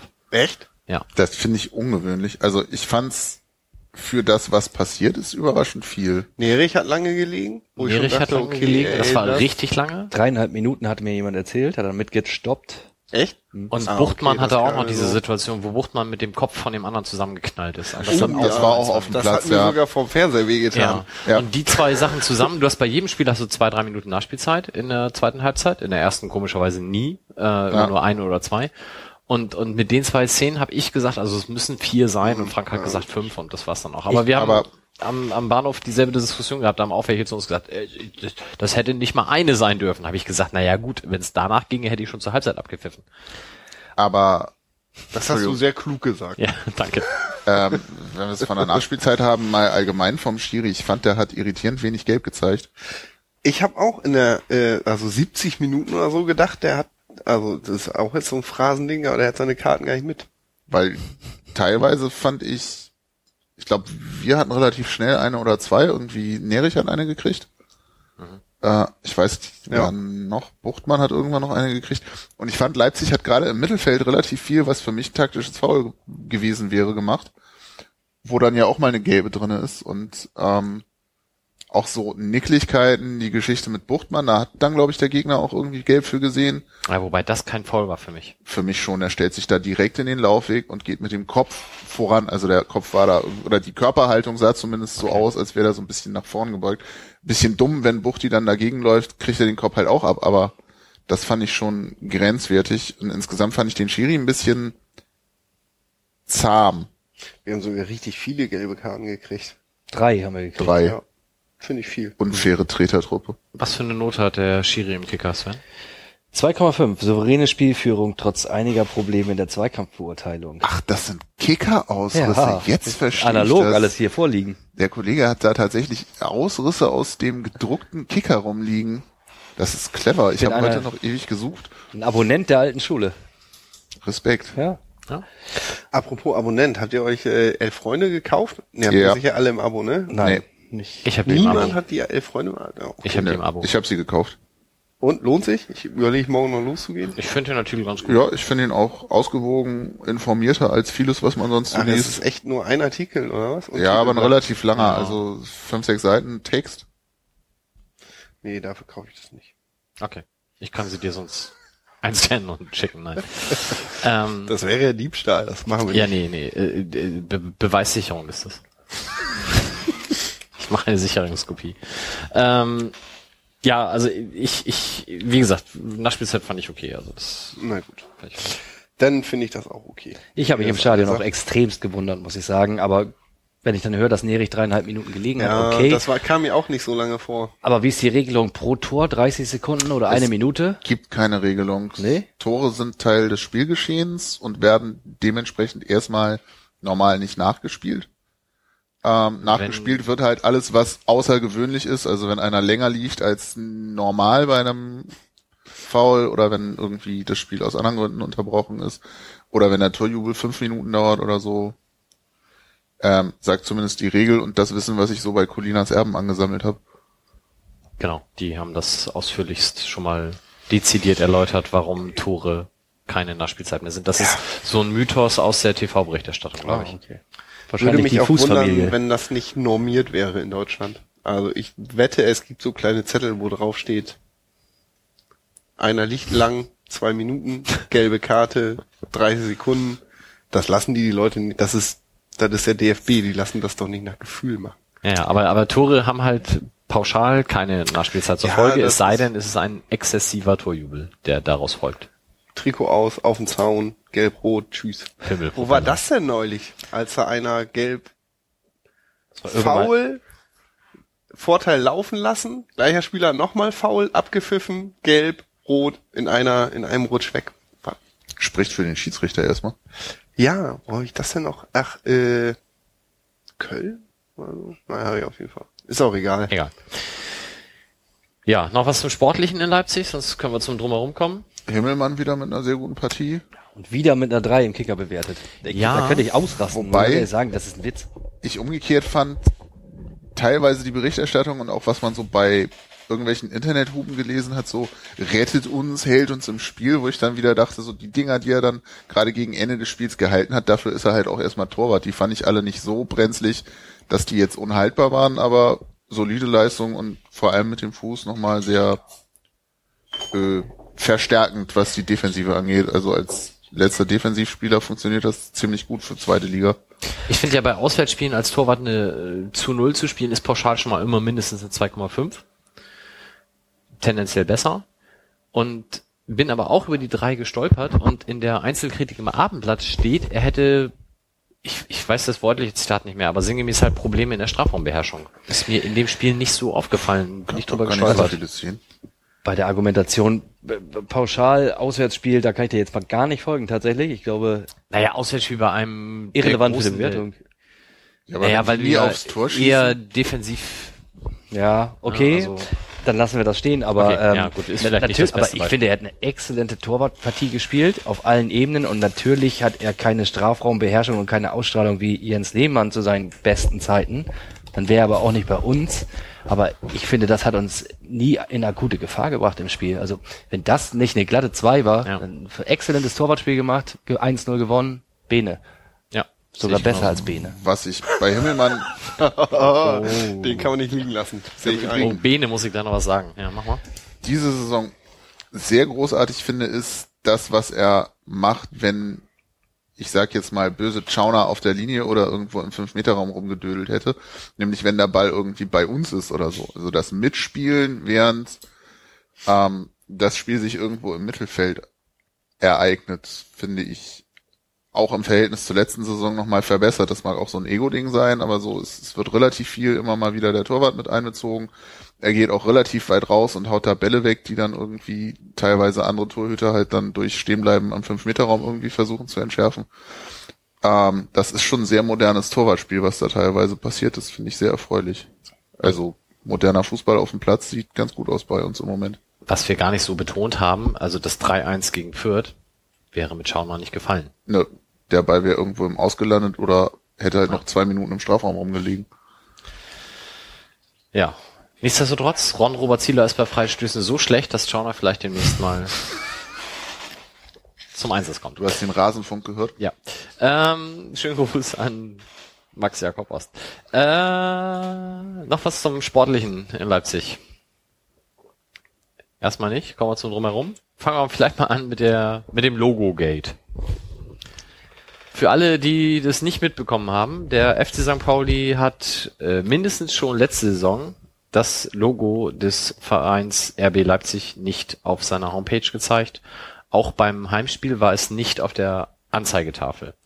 Und der Name wird halt möglichst vermieden. Stattdessen steht nur Leipzig dort, auch ohne das Kürzel RB. Äh, beide Hamburger Boulevardblättchen haben jetzt sich vor dem Spiel erdooft, dies als Neuigkeit zu präsentieren und zu sagen, das ist ja ein Ding und das geht ja gar nicht und wieso macht äh, St. Pauli sowas? Dabei ist es halt einfach nur ein alter Hut. Und man hat das dann noch mit so ein paar halbgaren Zitaten aus Leipzig unterfüttert, wo man wahrscheinlich auch RB-Sachen so ein bisschen in den Mund gelegt hat im Zweifel oder sehr geschickt die Sachlage dargestellt hat, so dass RB sich dann zu Statements hinreißen ließ, unter anderem bezüglich des Gästekontingents, was dann im Nachhinein auch nochmal klargestellt wurde. Unterm Strich ein riesiger Kindergarten, der eigentlich keiner Erwähnung bedürfte, aber eben trotzdem von den Medien jetzt und auch von anderen Medien halt sehr aufgegriffen wurde. Ja. Sven. Zumal man ja auch noch sagen muss, das war ja nicht mal unsere Erfindung, sondern das hat Kaiserslautern, glaube ich, das erste Mal gemacht in der letzten Saison, dass sie das äh, Logo äh, im Stadion nicht präsentiert haben. Wir haben das, glaube ich, letzte Saison aufgegriffen. Keine Sau hat's interessiert. Und Düsseldorf ich, auch, ja. Genau. Und ähm, ich habe so ein bisschen den Eindruck, dass das auch von Leipziger Seite lanciert wurde, das Thema. Also es gibt da Vermutungen. Es gibt ja Vermutungen tatsächlich, dass sie es an die, an die Bildzeitung durchgesteckt haben. Dann hat sie Mopo abgeschrieben. Dann hatten wir hier auf einmal so ein großes Thema. Recht spannend finde ich tatsächlich, wie das offensichtlich ja so eine, so eine Medien- oder Internetöffentlichkeit äh, dann auf die Palme bringt oder überhaupt interessiert. Das ist ja ein absolutes Nicht-Thema in einem Spiel, was halt eigentlich äh, im Vorfeld keine anderen Themen geboten hat. Na gut, okay, der sportliche Anreiz war natürlich da, ne, aber es wurde schon ganz schön aufgeblasen. Ich, also mein Eindruck ist, dass es tatsächlich von Leipzig lanciert wurde, um das Spiel ein bisschen mehr in den Fokus zu rücken. Und den Verein RB. Aber das war doch auch, war das nicht auf der Mopo sogar irgendwie Titelthema? Weil ich meine, ich ging Ja. irgendwie durch den Bahnhof und das lachte mich so an, dieses irgendwie St. Pauli streicht RB-Logo oder so. Und ich dachte so, hä? Was ist denn das Thema? Eben, das war letzte Saison schon so. Und selbst wenn nicht, also so, haben wir echt nichts zu diskutieren. Und man muss sich wundern, was es dann für Auswirkungen hat. Also es war halt wirklich in im, im Vorfeld des Spiels ja auch ähm, wurden die letzten Aufeinandertreffen irgendwie bewertet und da war halt klar, okay, von diesem Spiel ist nicht Großartiges in Sachen Fanrivalität zu erwarten. Dann kam auf einmal dieses Thema auf und, und am Ende der Woche, kurz vor dem Spiel, waren tatsächlich alle Seiten doch relativ aufgebracht, was jetzt das Spiel angeht. Also vor allem tatsächlich auch die Leipziger Seite, die gesagt hat, oha, Hassduell, das Wort ist nicht gefallen, aber es war dann auf einmal, äh, es war dann auf einmal in aller Munde, dass es hier ein schwieriges äh, äh, Duell geben wird und dass, dass die Leute hoch emotionalisiert zum Spiel fahren. Welche unsere oder deren? Unsere. Weil Und- wir das Logo auf der Homepage nicht haben. offen.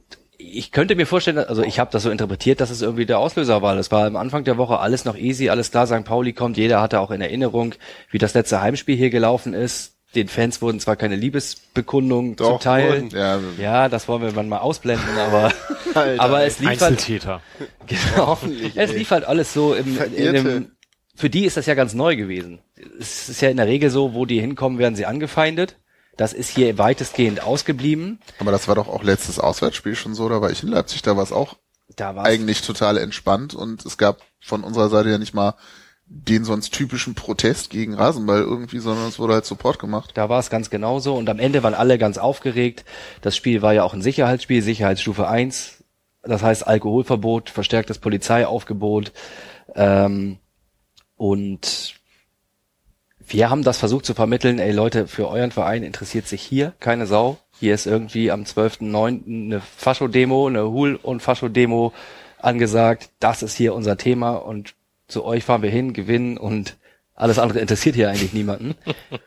Die Message kam aber offensichtlich nicht an, wenn man sich das dann am Spieltag anguckt, was da los war. Also, ne, wenn, äh, wenn sich jetzt beklagt wird über zwei Millionen Polizeieinsatzstunden im, im Rahmen von Profifußballspielen pro Saison, dann muss ich mich da schon sehr wundern, dass da in Leipzig nach den Erfahrungen der vorherigen Spiele der Hubschrauber permanent kreist, dass da wirklich äh, Polizei auf jedem Meter präsent ist. Das ist aberwitzig. Und Da unnötig. blieb für Heidenau dann nicht viel über. ja, genau. Ja, das ist nämlich genau Helme die mehr. Scheiße. Ja, ja genau. Das ist und absolut dann, so. die hatten äh, alle letzte Wochenende dann äh, Schicht und Dienst und so, da können wir sie unter der Woche nicht in die Provinz jagen, ey. Das ist dann nämlich genau die Scheiße. Und das ist wirklich so. Man wiederholt, wir wiederholen uns da ja, das sind ja, ist ja, immer wieder Thema, was immer wieder aufkommt. Aber ich, mir fällt wirklich alles aus dem Gesicht, wenn ich sehe, dass da ein Hubschrauber nach dem Abpfiff über dem Stadion steht. wieso? Und du hast aus dem Gästeblock 300 Leute, die zum Bus gehen und 200, die zum Bahnhof fahren und der Rest steigt in die Autos und fährt weg. Es gibt eine komplette Trend, Fan-Trennung. Absurd und kontraproduktiv finde ich sowieso. Ähm, aber das ist absolut nicht nachvollziehbar. Ich hatte es ja auch geschrieben. Also ähm, ich war mit Junior da und wir waren da halt äh, dann auch diesen ewig langen Weg am Fluss entlang bis zum Gästeblock. Und wenn man dann noch 100 Meter weitergeht, ist man ja an der quasi am Ausgang dort und kann dann über diese Festwiese, wo am Tag vorher die Toten Hosen gespielt hatten, deswegen die ganzen Leute in den Toten Hosen T-Shirts unterwegs, ähm, zu einer Aral-Tankstelle. Und da war ich verabredet noch mit einem RB Leipzig-Fan, mit dem ich vorher vor dem Spiel halt auch das vor dem Spielgespräch gemacht hatte. Und es wären von da halt ungefähr noch fünf, sechs Minuten zu Fuß gewesen, maximal zehn. Wir durften da aber nicht durch. Und auch mein Verweis darauf, dass ich da meinen siebenjährigen Sohn an der Hand habe und weit davon entfernt bin, jetzt hier irgendwie die Welle loszutreten, reichte da nicht. Aber, und das ist halt das Aberwitzige, man hat uns empfohlen, dann doch außenrum zu marschieren. Das wäre dann in Ordnung. Das dauert aber dann handgestoppte 45 Minuten und bis zum Gang zurück, wo uns die Shuttlebusse rausgelassen haben, war halt dann Polizei. Ab dort war dann keine Polizei mehr. Das heißt, mich 35 Minuten ohne Polizeibegleitung da langlaufen zu lassen, ist also besser, als mich da fünf Minuten langlaufen zu lassen. Völlig aberwitziger Schwachsinn. Das haben wir dann trotzdem gemacht und sind dann natürlich auf dem kürzeren Weg wieder zurück zum Gästeblock, sodass ich der Polizeikarte dann von hinten auf die Schulter tippen durfte und sagen durfte, hallo, jetzt darf ich aber rein. Und hab dann auch nochmal gesagt, was, was soll denn der Schwachsinn? Und dann kam halt allen Ernstes, ja, wir haben unsere Anweisung. Sie können sich ja bei meinem Einsatzleiter beschweren, das tun Sie ja auch nicht. Und da wäre ich ihm fast ins Gesicht gesprungen, wo ich gesagt habe, bitte bring den Typen sofort her, mache ich mehr als gerne. Ja, nee, ja, ist gerade nicht erreichbar, aber Sie können das ja über Ihr Fanprojekt dann erfragen. Wo ich dann auch noch gedacht habe, ihr Arschgeigen. Ja. ja. ja, so sind Bullen halt, ne? Das, äh, niemand muss Bulle sein. Ja, passt. Feine Sahne Fischfilet. So schließt sich der Kreis zu Starter Express. Na gut. ja, es ist einfach eine völlig also, oh, ich hätte jetzt fast gesagt, das ist eine völlig falsche Risikoeinschätzung da gewesen, aber es ist es ja auch gar nicht. Man muss ja fast davon ausgehen, dass es, man muss ihnen ja fast schon Vorsatz unterstellen. Ja. Weil du kannst da großen Einsatz fahren und hinterher als Erfolgserlebnis verkaufen, dass alles easy gelaufen ist, aber das war ein Spiel, wo gar nichts passieren konnte. Das einzige, was da quasi als Risiko einzuschätzen gewesen wäre, wären halt Fans von Drittvereinen gewesen oder dubiose Ordner am Einlass, wo es dann irgendwie zu Clinch gibt. Aber Fanszenenmäßig hatte das Spiel weniger Rivalität gibt's ja kaum. Kannst du fast ohne Polizei machen. Ja, gibt's nur hier mit, wie heißt der im Süden nochmal, die uns mit äh, Blaskapelle empfangen haben? Burghausen. Burghausen. Ja, genau. Wacker Burghausen jetzt.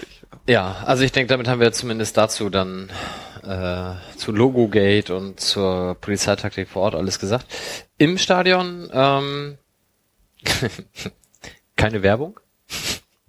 Ich weiß, es ist ein bisschen provozierend formuliert, weil es ist natürlich in der Red Bull Arena genug Werbung schon durch den Namen. Aber ansonsten fand ich es relativ angenehm, halt vor dem Spiel nicht mit Werbung dicht geschwallert zu werden, sondern es lief halt nur Musik.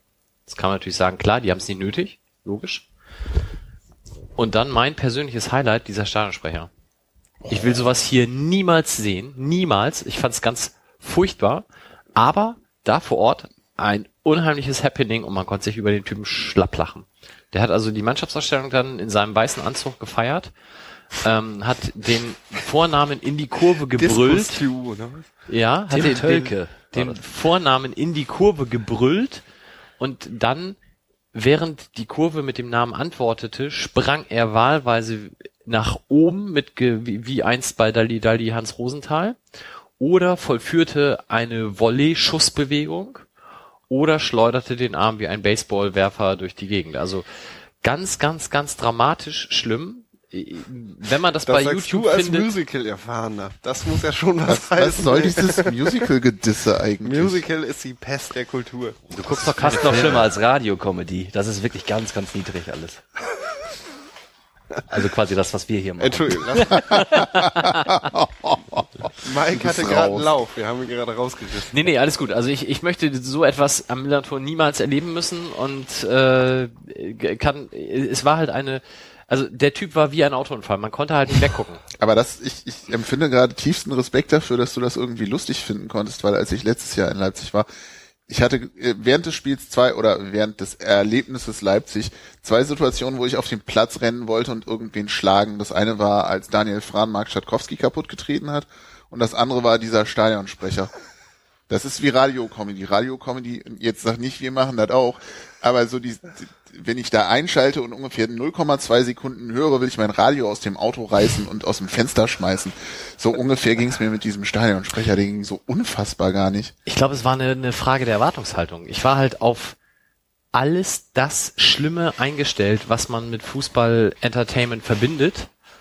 Und es erfüllte sich so, so unfassbar wenig davon. Das fängt ja an so- mit Eintrittskarten für 11 Euro für einen Sitzplatz. ja, sie brauchen ihr Geld nicht über Eintrittskarten verdienen. Trotzdem ist ein 11 Euro Eintrittspreis oder beziehungsweise 10 Euro plus Vorkaufsgebühr ein guter Preis für eine Sitzplatzkarte, auch wenn dann da gestanden wird. Dann keine Werbung. Ja, sie haben die Werbung nicht nötig. Verhältnismäßig günstige Cateringpreise. Ja, darüber verdienen sie kein Geld. Man kann das immer alles relativieren und sagen, das ist ja nur deswegen möglich, weil Red Bull so viel Geld reinschmeißt. Ja, aber Bayer oder Wolfsburg machen es ja auch nicht. Genau, so. Also deswegen, das hat mich alles so ein bisschen, ach guck mal, so schlimm ist das hier gar nicht. Und dann kam dieser Typ und der hat endlich alle Vorurteile bestätigt. Der war endlich so scheiße, wie ich den ganzen Tag erwartet hatte. Und da habe ich gedacht, ach Gott sei Dank. Deswegen konnte ich den mit einem Lachen ertragen. Haben die auch so Schwenkfahren? Nee, auch nicht. Auch nicht. Also im, im Block ja, aber natürlich Nee, ich aber meine, so nicht, nicht Platz so, nicht so wie Schwenkfahren auf dem Platz sind ja quasi das Äquivalent zu Radio-Comedy, muss man sagen. Das ist wirklich so weit unten. Wenn hier jemals am Millantor irgendwie solche, das wäre mein, das, da wäre Feierabend. Oder Rauchverbot im Block. Das hat ja mal Wumbo jemand und so, versucht. hast du, hast du Wumbo noch miterlebt? Ich hab, ich war, der war nur bei einem Spiel da, da war war ich auch anwesend. Ja, ja. Ich erinnere mich, aber Mein erster Job. Was sind das für Leute, die da mit den Fahnen stehen? Das gibt's doch gar Ja, aber die nicht. finden das ja geil. von unurban. Das, das Einzige, was das toppt, ist irgendwie gefühlt Aachen, das 5 zu 0 damals, wo irgendwie die Stadioneinweihung gefeiert haben und vom angrenzenden CHIO irgendwie ein Pony geschenkt bekommen haben zur Stadioneinweihung und dann stand da dieses Pony auf dem Platz. Das war noch absurder als diese Schwenkfahren, aber ich schweife aus. Nee, also wie gesagt, der, der Typ, der muss gefilmt werden und bei YouTube allen zur Verfügung gestellt werden.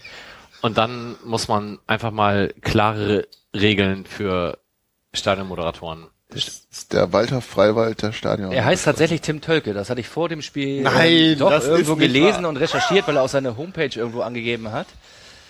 Das Ähm, ist so einer, der ich sonst wollte, ich habe so eigentlich nur Keyboard geguckt, um zu gucken, ob der verwandt mit dem echten Wim Tölke ist, aber ist er nicht, glaube ich. War, war zumindest nicht rauszufinden. Ich habe ihn dann im Stadion noch nicht gesehen. Ich fand, ich war da relativ kurz vorm Anpfiff drin und fand das bemerkenswert, dass beim Einlaufen der Mannschaft ähm, Rauch aus dem Spielertunnel kam mit ähm, pyroartiger Hintergrundbeleuchtung. Wie so ein Klassiker von wegen, aha, guck mal. Das ist, glaube ich, beim Basketball oder Ja. beim Handball auch so üblich so, ne? Das ist so diesen ein bisschen. US-Sportarten. Und beim Musical auch, ja. Ja, weil, Scheiße, ja, weil wir doch mal ich hin. dachte, bei Starlight Express haben die alle zumindest Bengalos an ihren Pfoten. Aber den- eigentlich, das wäre doch mal ein? Vorschlag auf Rollschuhen ins Stadion. Greaseball, ne, bei seiner Vorstellung.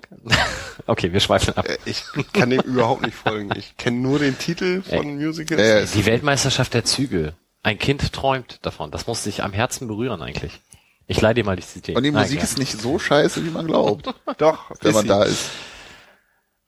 Ja, also, äh, Leipzig hat dann irgendwie eine Yoda-Choreo gemacht mit den Rasenballsport du fühlen musst, wo sich mir dann innerlich schon so ein bisschen die Fußnägel hochklappen. Riesenwitz. Weißt- Ich habe gedacht, das wäre ein Witz von uns. Bis ich gecheckt habe, dass die Heimtribüne. ist. Ja, ihr habt aber schon gemerkt, dass die nicht mal Yoda-Sprech richtig können. Nee, habe ich nicht. Jetzt, dann sag ich dir. Also, äh, du fühlen musst, haben sie geschrieben, es hätte aber fühlen du musst heißen müssen, wenn Du man, musst, stimmt, ja. Irgendwas störte mir an dem Spruch. Ich kam nicht drauf. Habe ich nicht gemerkt. das ist wahrscheinlich sächsisches Yoda-Sprech oder so, aber, naja. Naja, äh, dazu äh, Schwenk oder äh, Fahnengewedel mit Glitzerpapier. Ich finde, das sah ganz schick aus und das war auch eine gute Idee, dann das mit Star Wars, Sternen, Glitzer, so. Ich meine, da kann man jetzt auch irgendwie abschätzig drüber reden, aber ich finde, das machen alle anderen Fernsehen, machen sowas auch. Also das fand ich jetzt nicht weiter dramatisch. Bin da ganz, hab Star Wars nie geguckt. Bin da ganz, ich Ja. weiß, Yoda kenne ich auch Du nur hältst wegen das den auch für ein Musical, hier. ne? Würde mich nicht wundern, wenn es ein wäre, aber Gibt's bestimmt. Ähm, ansonsten Werbebanden größtenteils, also keine Werbebanden, diese riesige äh, Fläche vom Boden bis zur ersten Sitzreihe, die halt in zum Beispiel in Rostock ja dann auch äh, vorhanden ist und in anderen Stadien, komplett mit weißer Folie behangen und irgendwie zweimal irgend so ein Begriff aus diesem ganzen Red Bull Action Sports Dingsbums habe ich mir auch nicht gemerkt. Habe ich auch gesehen. Dachte ich, ob das ist wahrscheinlich die Social Marketing Abteilung von Red Bull. Wings for Life. Ja, Wings Ja, for Life, genau. genau. Also diese Ja. ganze, diese ganze Action-Sport-Geschichte. Ganz angenehm die die die äh, Lautstärke der der ähm, die, Aku die, die akustische Lautstärke. Was für ein Unsinn. Aber das fand ich prima. Also da können wir uns am Millantor eine Scheibe von abschneiden. Inwiefern? Die Lautsprecher Man musste du? sich die Ohren nicht zuhalten, ja. Die waren gar nicht da, oder? Ja. Ich habe nichts gehört. Ja, also genau, Hintergrund. War kaputt. Also eine Lautsprecheranlage, die noch kaputter ist als die alte Millantor. Unfassbar, ja. Und ich, was, also was ich nochmal hier als Fernsehgast äh, fragen wollte, 42.000 Leute? Ja, Waren die da oder? Nein. Also Okay. ich habe heute einen, mich auch gewundert. eine sehr amüsante Überschrift äh, einer St. Pauli-Bloggerin gelesen, dass V in auserkauft steht für ausverkauft. Also äh, Es stand tatsächlich auserkauft. es stand auserkauft, Ja. genau. Sie hatten das V vergessen, weil es ja auch das erste Ligaspiel war, was ausverkauft gewesen sein soll. So, deswegen kann man sich ja mal vertippen. Und es waren dermaßen viele freie Plätze. Also der Gästeblock war, würde ich sagen, zu vier Fünftel vielleicht voll. Also der Unterrang, da waren sehr, sehr, sehr, sehr viele freie Plätze. Und- Unterrang war sitzen, oder was? Oder? Nee, es, war, War es alles sind stehen. alles, Seater. alles Sitz, alles Sitz. Kann man Aber, vom Unterrang nicht aber auch nach oben? Ja, ja, ohne ja, ja. dass man Es kontrolliert ist wurde? überhaupt gar keine Kontrolle da. Egal das- mit welcher Karte kommst du überall hin. Gästeblock fand ich extrem angenehm, was so Ja. die Reglementierung da angeht. gut- Die waren total entspannt. kannst auch gut sehen von überall. Also dafür ist es halt ein modernes Stadion, so muss man halt auch so sagen. Aber äh, auch auf den Geraden, also die Gerade, die uns gegenüber war, die man ja gut sehen konnte, da waren unglaublich viele Plätze. Und das können nicht alles irgendwie Dauerkarteninhaber, die mal nicht konnten sein oder wie auch immer. Oder so ein paar Leute stehen ja auch oben drüber. Wurde dann auch gesagt, Wie naja, da stehen ja viele sowas? drüber. Ich glaube, das macht sich aus Marketing-Sicht einfach gut, wenn du sagst, wir haben mal ein ausverkauftes Spiel. Und dass man dann dafür mehr bei der DFL melden muss und vielleicht ein bisschen mehr Steuern bezahlen muss, als wenn man die echte Zahl angegeben hätte, dann ist denen ja auch wieder egal. Also Kannst ich glaube, ja deswegen meldet man das dann so. Und dann schenkst du halt irgendeiner Schule 1000 Tickets, von denen dann nur 80 genutzt werden oder so. Ja, es gibt ja dieses schöne Lied über Leverkusen mit äh, nie ausverkauft, nur ausverschenkt. Also das habe ich mir da auch so ein bisschen gedacht, ob das dann da auch so war, dass man einfach noch Karten dann irgendwie, ja, wie du schon sagst, an eine Schule gegeben hat, keine Ahnung. Ja, ansonsten von, von Leipzig finde ich, war der Support okay. Zweite Halbzeit kam dann nicht mehr viel. War im Rahmen. Von uns gab's noch die Tapete, die das ganze Spiel hing mit äh, Scheiße seid ihr, Scheiße bleibt ihr. Ist jetzt nicht feinste englische Art, aber finde ich, kann man im Fußballkontext Ist zu so einem Konstrukt wie RB Leipzig dann auch Gegenteil mal sagen. Ist allerfeinste englische Art. Oder so, ja. kann man auch so formulieren, ja. Ansonsten sportlich vielleicht okay. noch. Wahrscheinlich ist Rasenball gerade ungefähr der einzige Verein, zu dem wir eine eindeutig positive Bilanz haben. Wir haben nämlich 66 Prozent unserer Spiele gegen die gewonnen. Habe ich, habe ich auch überlegt, dass, dass man das so, äh, dass, dass es da nicht so viele Vereine in der zweiten Liga geben wird, wo das so ausnahmslos positiv Mit ist. allen haben wir es nicht geschafft, auf jeden Fall. Aber eigentlich Ja. schön, dass die weg sind. Ach ja, die sind ja weg. Stimmt, genau, ja. Welches Aalen? AA, Das- AH? AA. Ach ja. Die anderen sind noch da. Ja. Ja, Gedenkminute Meier Vorfelder. Habt ihr dann eine? Ei. So, da muss ich jetzt die Frage vorlesen. Moment. Äh, jetzt habe ich natürlich hier gerade in dem Moment das Handy zugeklappt. Das muss ich jetzt mal. Ich kann das mit Startup Express Musik überspielen. Oder ich suche einfach schnell. Oh ja, sing mal. Nee, danke. Ich, ist schon gut. Können wir aus Friesenwitz erzählen? Oder Ja, mach mal. oder Ich suche hier eben in der Ruhe die Frage. Ich kann meinen entgleitet Lieblingswitz erzählen. Ja, mach mal, Ein. Mann mit zwei linken Füßen in den Schuhladen und sagt, ich hätte gern ein paar Flipflips. Hast du die nicht letztes Mal schon Ich erzählt? erzähle den jedes Jahr einmal auf Twitter. Das ist so ein Ich schöner. glaube, ich fand den beim ersten Mal schon lahm. 2009. Der ist Welt. Der ist so wie. Erzählt man sich in Ostfriesland eigentlich auch Ostfriesenwitze? Nee, eher nicht. In Ostfriesland erzählt man sowieso sehr wenig. Ciao. Also genau. Und äh, Witze gehören nicht dazu. Man steht da mehr so auf Alltagskomik, die nicht als solche erkannt wird. Sozusagen. Also es passieren ständig lustige Dinge, die man aber nur lustig findet, wenn man nicht da wohnt. Wie Leute, die sich mit Zimmermannsnägeln. Es ist mir mal mit einem Landwirt passiert, der hat sich, er hat sich mit mir unterhalten Und während er sich mit mir unterhielt, holte er so einen Zimmermannsnagel aus seiner Dings und pulte sich da so richtig gefährlich bis zum Mittelohr mit im Ohr rum. So, wo ich, ich mich weggehauen habe innerlich. Aber für den war das ganz, das hat halt gejuckt im Kopf. Solche Dinge passieren. So ein bisschen Homer Simpson, ne? Ja, genau. Genau. So, wenn ihr solche Witze nie wieder hören wollt, stellt keine Hörerfragen mehr, dann müssen wir nicht überbrücken. Wir haben tatsächlich zwei Hörerfragen bekommen. Die erste können wir ganz schnell abhaken, nämlich von Grenzenlos St. Pauli. Holen wir die Radkappe und wenn nicht, warum nicht? Ich denke, wir sind uns alle einig, holen wir. Ja, klar. Siehste. Gut. Zweite Frage. Seid ihr bekloppt? Nein, wir gehen auf den Relegationsplatz und schießen die Vorstadt Nein, ab. Ja. ich sag, also wir haben ja unsere Tipps jetzt abgegeben. Wo Was ist denn jetzt dein? Spirit von letzter Saison geblieben? Ich habe, glaube ich, Elfter getippt. Weißt du das noch, was ich getippt habe? Ah, nee, Abschluss. Egal, aber du warst nicht so Ist optimistisch. egal, wir waren alle so deutlich pessimistischer, aber das war ja auch nach dem Bielefeld-Spiel. Das hat sich ja alles Ja, geändert. ihr seitdem. könnt doch nicht so dumm sein, das jetzt hier über den Haufen werfen. Hast du uns gerade dumm genannt? Alter? Ja. Also, gehen? zweite Frage Doof und scheiße sein. Das ist doch was für ein Faktencheck. von Fatty Fat Fat auf Twitter. Oh, ist bestimmt Kolja. Nein. Es soll Pfiffe gegen Meier Vorfelder während der Gedenkminute gegeben haben. Stimmt's? Wenn ja, aus eurer Sicht berechtigt oder geht das zu weit? Wollen wir vielleicht noch mal ganz kurz erzählen, Meier Vorfelder war ja mal DFB-Präsident, Ja. ist gestorben. Kommt. Gab's Gedenkminute. Als die angekündigt wurde, gab es tatsächlich Pfiffe im Gästeblock. Ähm, als die Gedenkminute dann begann, schon nicht mehr, weil während dieser Ankündigung der Gedenkminute hörten die Pfiffe danach auf und stattdessen stimmte der, also stimmte USP im Gästeblock an, Siamo tutti antifascisti. Und dies übernahm dann auch der restliche Gästeblock geschlossen und hat das dann auch während der Gedenkminute, die in Deutschland ja traditionell zehn Sekunden dauert, durchgehalten. Soweit die Fakten. Mag Ich da hab- jemand was zu sagen?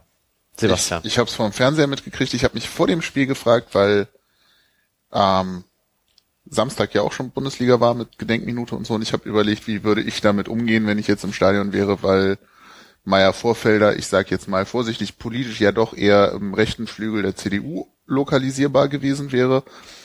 Und bei allem über die Toten nichts Schlechtes, was ich nie verstanden habe, weil wenn Tote komisch oder Verzeihung scheiße sind, dann darf man das, glaube ich, finde ich auch sagen. Jedenfalls, so, um den kann ich nicht so richtig traurig sein und irgendwie, hm. Und dann hörte ich, wie unser Fansupporter irgendwie Siamo Tutti Antifascisti sang und ich dachte, geil, genau das Richtige. Ich habe so gefeiert vor der Glotze. Ähm, ich fand's perfekt reagiert eigentlich. Es ist auch absolut nachvollziehbar. Also ich habe mich auch vorher, ich war gespannt, was passiert in dieser in dieser Gedenkminute. Aber ich, es wird in jedem Nachruf ja betont, dass Meier Vorfelder eine streitbare Person ist. Die Anführungszeichen hört man jetzt nicht, aber das äh, hast du überall. De facto ist es so, dass er unerträgliche Äußerungen getätigt hat im, im Laufe seiner seiner Karriere und ähm, das absolut erwartbar war, dass das nicht im stillen Gedenken begangen werden kann von, von, von einer im großen Teil antifaschistisch eingestellten Kurve. Und was ich ganz erstaunlich fand, tatsächlich, dass es im Stadion in Leipzig darauf eigentlich kaum eine Reaktion gab. Ja. Das hatte ich anders eingeschätzt und fand irgendwie ist das doch ganz äh, würdevoll angemessen über die Bühne gelaufen alles. Wobei Rasenball ja vielleicht auch hier jetzt Anführungsstriche denken, das Gute und politisch ist irgendwie. Also nicht dieses äh, Politik hat im Stadion nichts verloren, so- solange es nicht irgendwie rechts ist. Aber wir nennen es anders, sondern denen war es dann zum Teil vielleicht einfach wirklich egaler.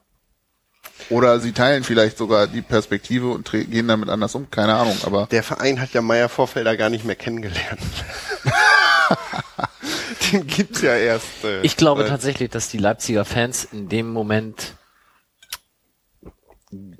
nicht wussten, wie sie darauf hätten reagieren können. Weil es halt auch ein sehr hoher Anteil, naja, nicht Erstbesucher, aber nicht Fußball kulturell Ja, das glaube ich auch. ähm, verwurzelt war, sondern halt der, der, der wirkliche Familienbesucher in großen Teilen. Und bei der Kurve, da bin ich dann bei Sebastian, ich glaube, die haben im Zweifel dann gesagt, ja, eigentlich haben sie recht. Und was ich mich gerade noch frage, es ist halt auch eine andere Situation, wenn du irgend so einen uralt Funktionär, wann war der im Amt? Irgendwann in den 90ern? Ende der 90er? Bis 2006, glaube ich, oder? Okay, aber zehn Jahre Ich her. glaube vor der, E- ganz kurz vor der WM. der ist aber der, mit dem eigenen Club ja auch null zu tun hatte. Also es ist eine Schweigeminute ist dann irgendwie für mich emotional, wenn ich zu der Person irgendeinen Bezug hatte und wenn es nur ein alter St. Pauli-Präsident ist, den ich irgendwie gut fand. Ähm, in dem Moment, wo irgendein DFB-Präsident eine Schweigeminute kriegt, der mir egal war, ist mir die Schweigeminute eigentlich schon egal und spätestens dann, wenn der streitbar ist, hier jetzt wieder die Tüdelchen denken, ist es halt ein komplett anderes Thema. Von daher ist es wahrscheinlich auch einfach so, selbst wenn unsere Leute da gepfiffen hätten, ja, wie reagierst du da? Willst du zurückpfeifen oder so? Er stand halt eindeutig für etwas, was von der, von der gegenwärtigen Zivilgesellschaft absolut nicht mehr mitgetragen Ja. werden kann. Und äh, das von daher war das alles so. Aber Gut, deswegen, ich habe ich hab mich sehr gewundert, ich habe das äh, HSV-Spiel gegen Stuttgart tags zuvor irgendwie live im Fernsehen gesehen und da wurde tatsächlich zu dieser Gedenkminute applaudiert, jetzt was jetzt diese neue moderne Art der Mhm. der Trauerbekundung ist. Das fand ich ta dann tatsächlich doch grenzwertig, weil wenn man das dann Leben die Minute dann da wegschweigt und sagt alles klar, wir äh, ähm, gehen jetzt mal dieses Argument der der ähm, dieses Argument mit, nichts Schlechtes über die Toten und so weiter und respektvoll. Aber da Applaus zu spenden, das ist ja dann eine andere Aktiv Nummer. Das ist ja, tun, das ist sozusagen. tatsächlich ja eine eine eine positive Bekundung und Eine Würdigung. Ja. Eine Würdigung. Das äh, fand ich verwirrend, muss kam ich sagen. das von den Hamburgern oder eher von den Stuttgartern oder war das ich hab's, da? ich hab's im Fernsehen gesehen und es machte den Eindruck, als wäre es so heiß das ganze Stadion, Okay. was da irgendwie. Ja, aber also bei den Stuttgartern könnte ich mir vorstellen, dass die angefangen, also er war ja der Präsident. Ja, eben, deswegen, da gibt's irgendwie noch einen Bezug, aber die Hamburger selber. Hm? Oder vielleicht haben die Stuttgarter applaudiert, weil zumindest die Hamburger nicht gepfiffen haben. Vielleicht waren die schon ganz dankbar, dass sie nicht mit Das Scheiße dann ja beworfen wurden. am Ende. Aber Wobei die Frage natürlich auch ist, wie die, wie die Stuttgarter Fanszene zu Meier Vorfelder steht. Ich glaube, der war da nun auch nicht so Glaub unbedingt so unumstritten. umstritten. Ähm, Vom Vereinspräsidenten zum Finanzminister ist halt auch, mag ein niemand. Ähm, was mich bei diesem am meisten beschäftigt beim Tod von Meier Vorfelder ist, was ist eigentlich aus Eu Eugidius Braun geworden? Der lebt noch, oder? Egidius. Egidius, Nicht da kann Oi? nicht mehr Oi? leben, das geht Kein nicht. Eu. Das wird nachgeholt, dachte das, da würde ich sofort hier einen Kasten Bier gegen wetten, Ja? der nicht mehr da ich, ist. Also mir ist das egal, aber Ich guck mal. Egidius Braun, den, das war so ein, nach Meier Vorfelder so ein, so ein väterlicher, so ein Kindergarten. der war vor Meier Also laut Vorfelder, der war doch, Wikipedia ist er noch nicht tot. Geboren 27. Februar 1925 in Der war Breinig. Vor Meier Vorfelder, oder was? Du verwechselst den mit Neuberger. Bla bla bla bla bla. Egidius Braun, war der nicht so WM 90, war der da nicht Präsident? Ja, ja, aber seitdem, seitdem der nicht mehr ist. Heute äh, lebt der Anhänger der Alemannia in Aachen. Äh, er erlitt am 16. Oktober 2006 einen Schlaganfall, aber lebt offenbar noch, oder laut Ja, Wikipedia. Alter. Kriege ich jetzt einen Kasten Bier? Ja, ja. Ähm, Alles gut. das, das Gute ist ja mal ganz rausschneiden alles.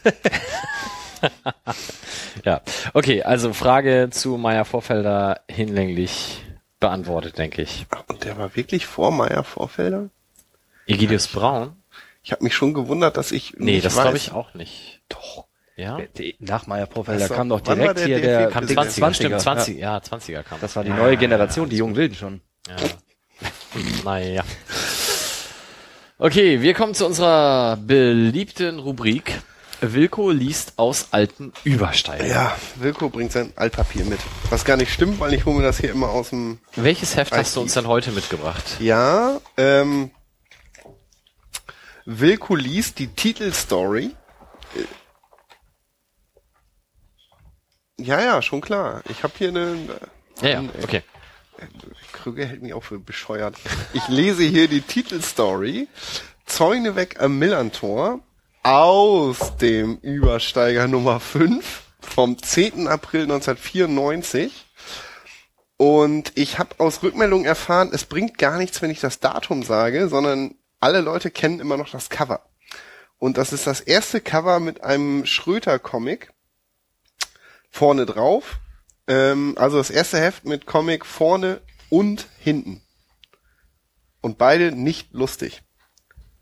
Aber das ist wahrscheinlich, weil ich den Kontext nicht mehr kenne aus der Zeit. Die Titelstory. Es geht darum, Zäune am Millantor oder keine Zäune am Millantor.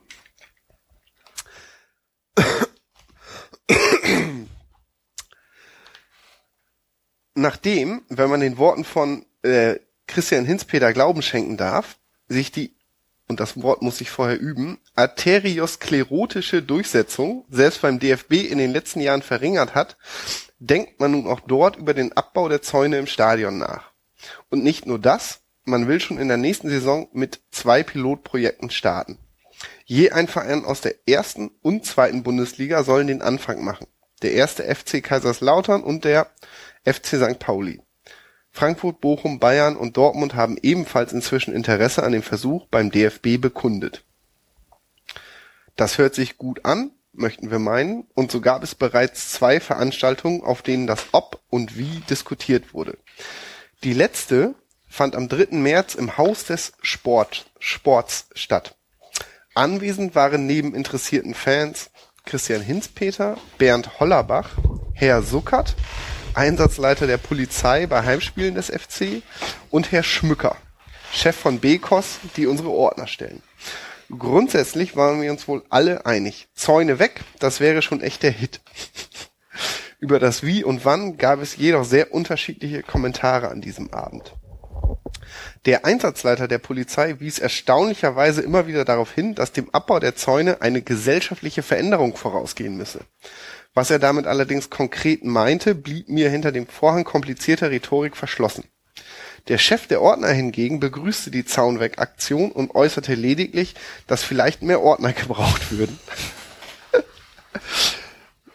Der einzige Mensch auf dem Podium, der sich zu meiner Verblüffung für Zäune stark machte, war Bernd Hollerbach. Im Namen aller Spieler. Da hatte ich die Angst der Spieler vor ihren Fans doch leichtfertig unterschätzt. Hätte an dieser Stelle ein Vertreter der Schieds- oder Linienrichter Bedenken geäußert, wären sie mir durchaus verständlich gewesen. Aber Spieler?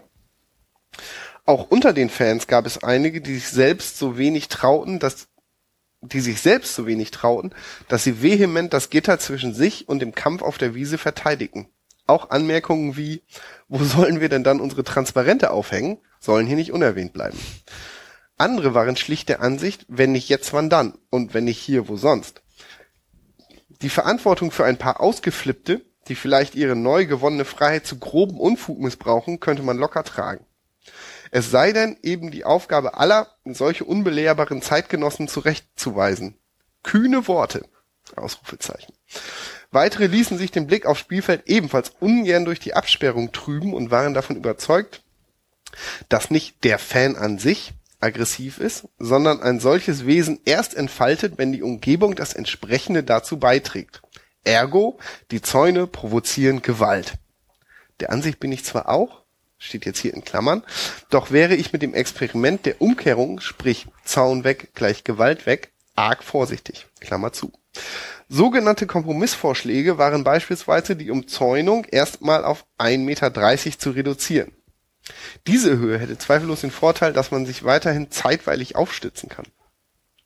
Idee, Ideen dazu waren, dort Halterungen für Bierbecher und oder windgeschützte Bröselschälchen anzuschrauben. Was? für nicht norddeutsche Zuhörer Bröseln beschreibt die Tätigkeit, angewärmte Haschischplatten in äh, konsumgerechte kleine Fitzelchen zu äh, ziehen.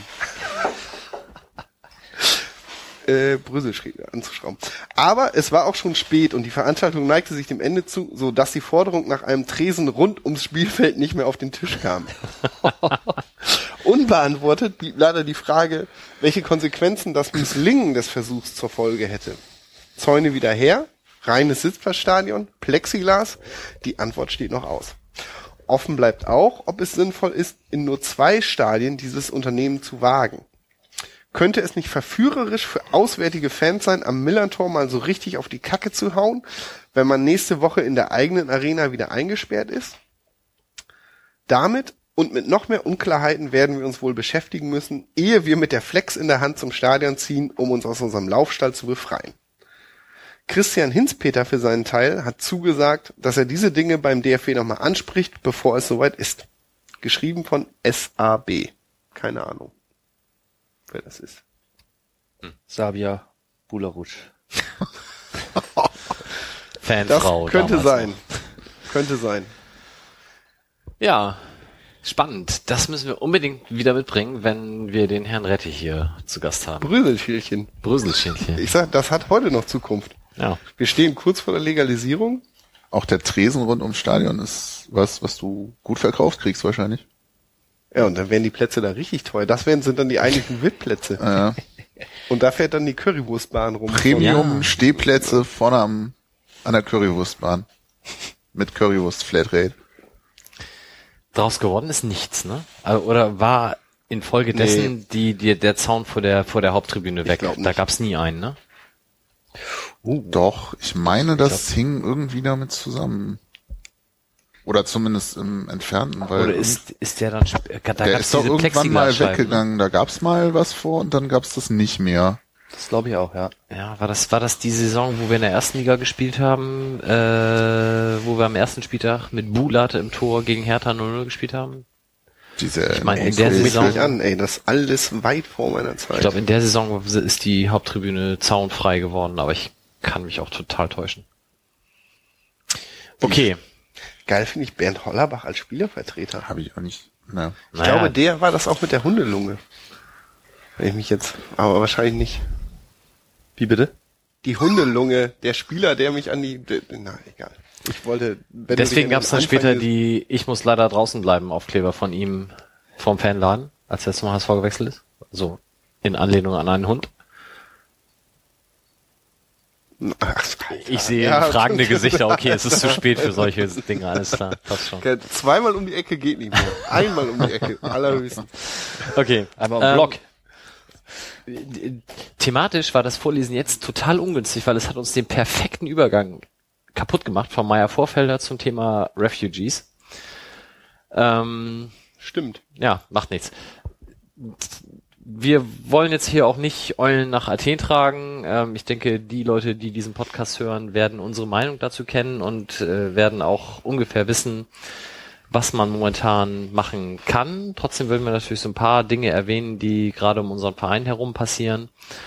Ähm, zum einen natürlich nochmal den Hinweis auf den 12.9., wo äh, hoffentlich ganz Hamburg sich in irgendeiner Weise erheben wird und Leuten hier in der Stadt sagen wird, dass sie hier nichts zu suchen haben.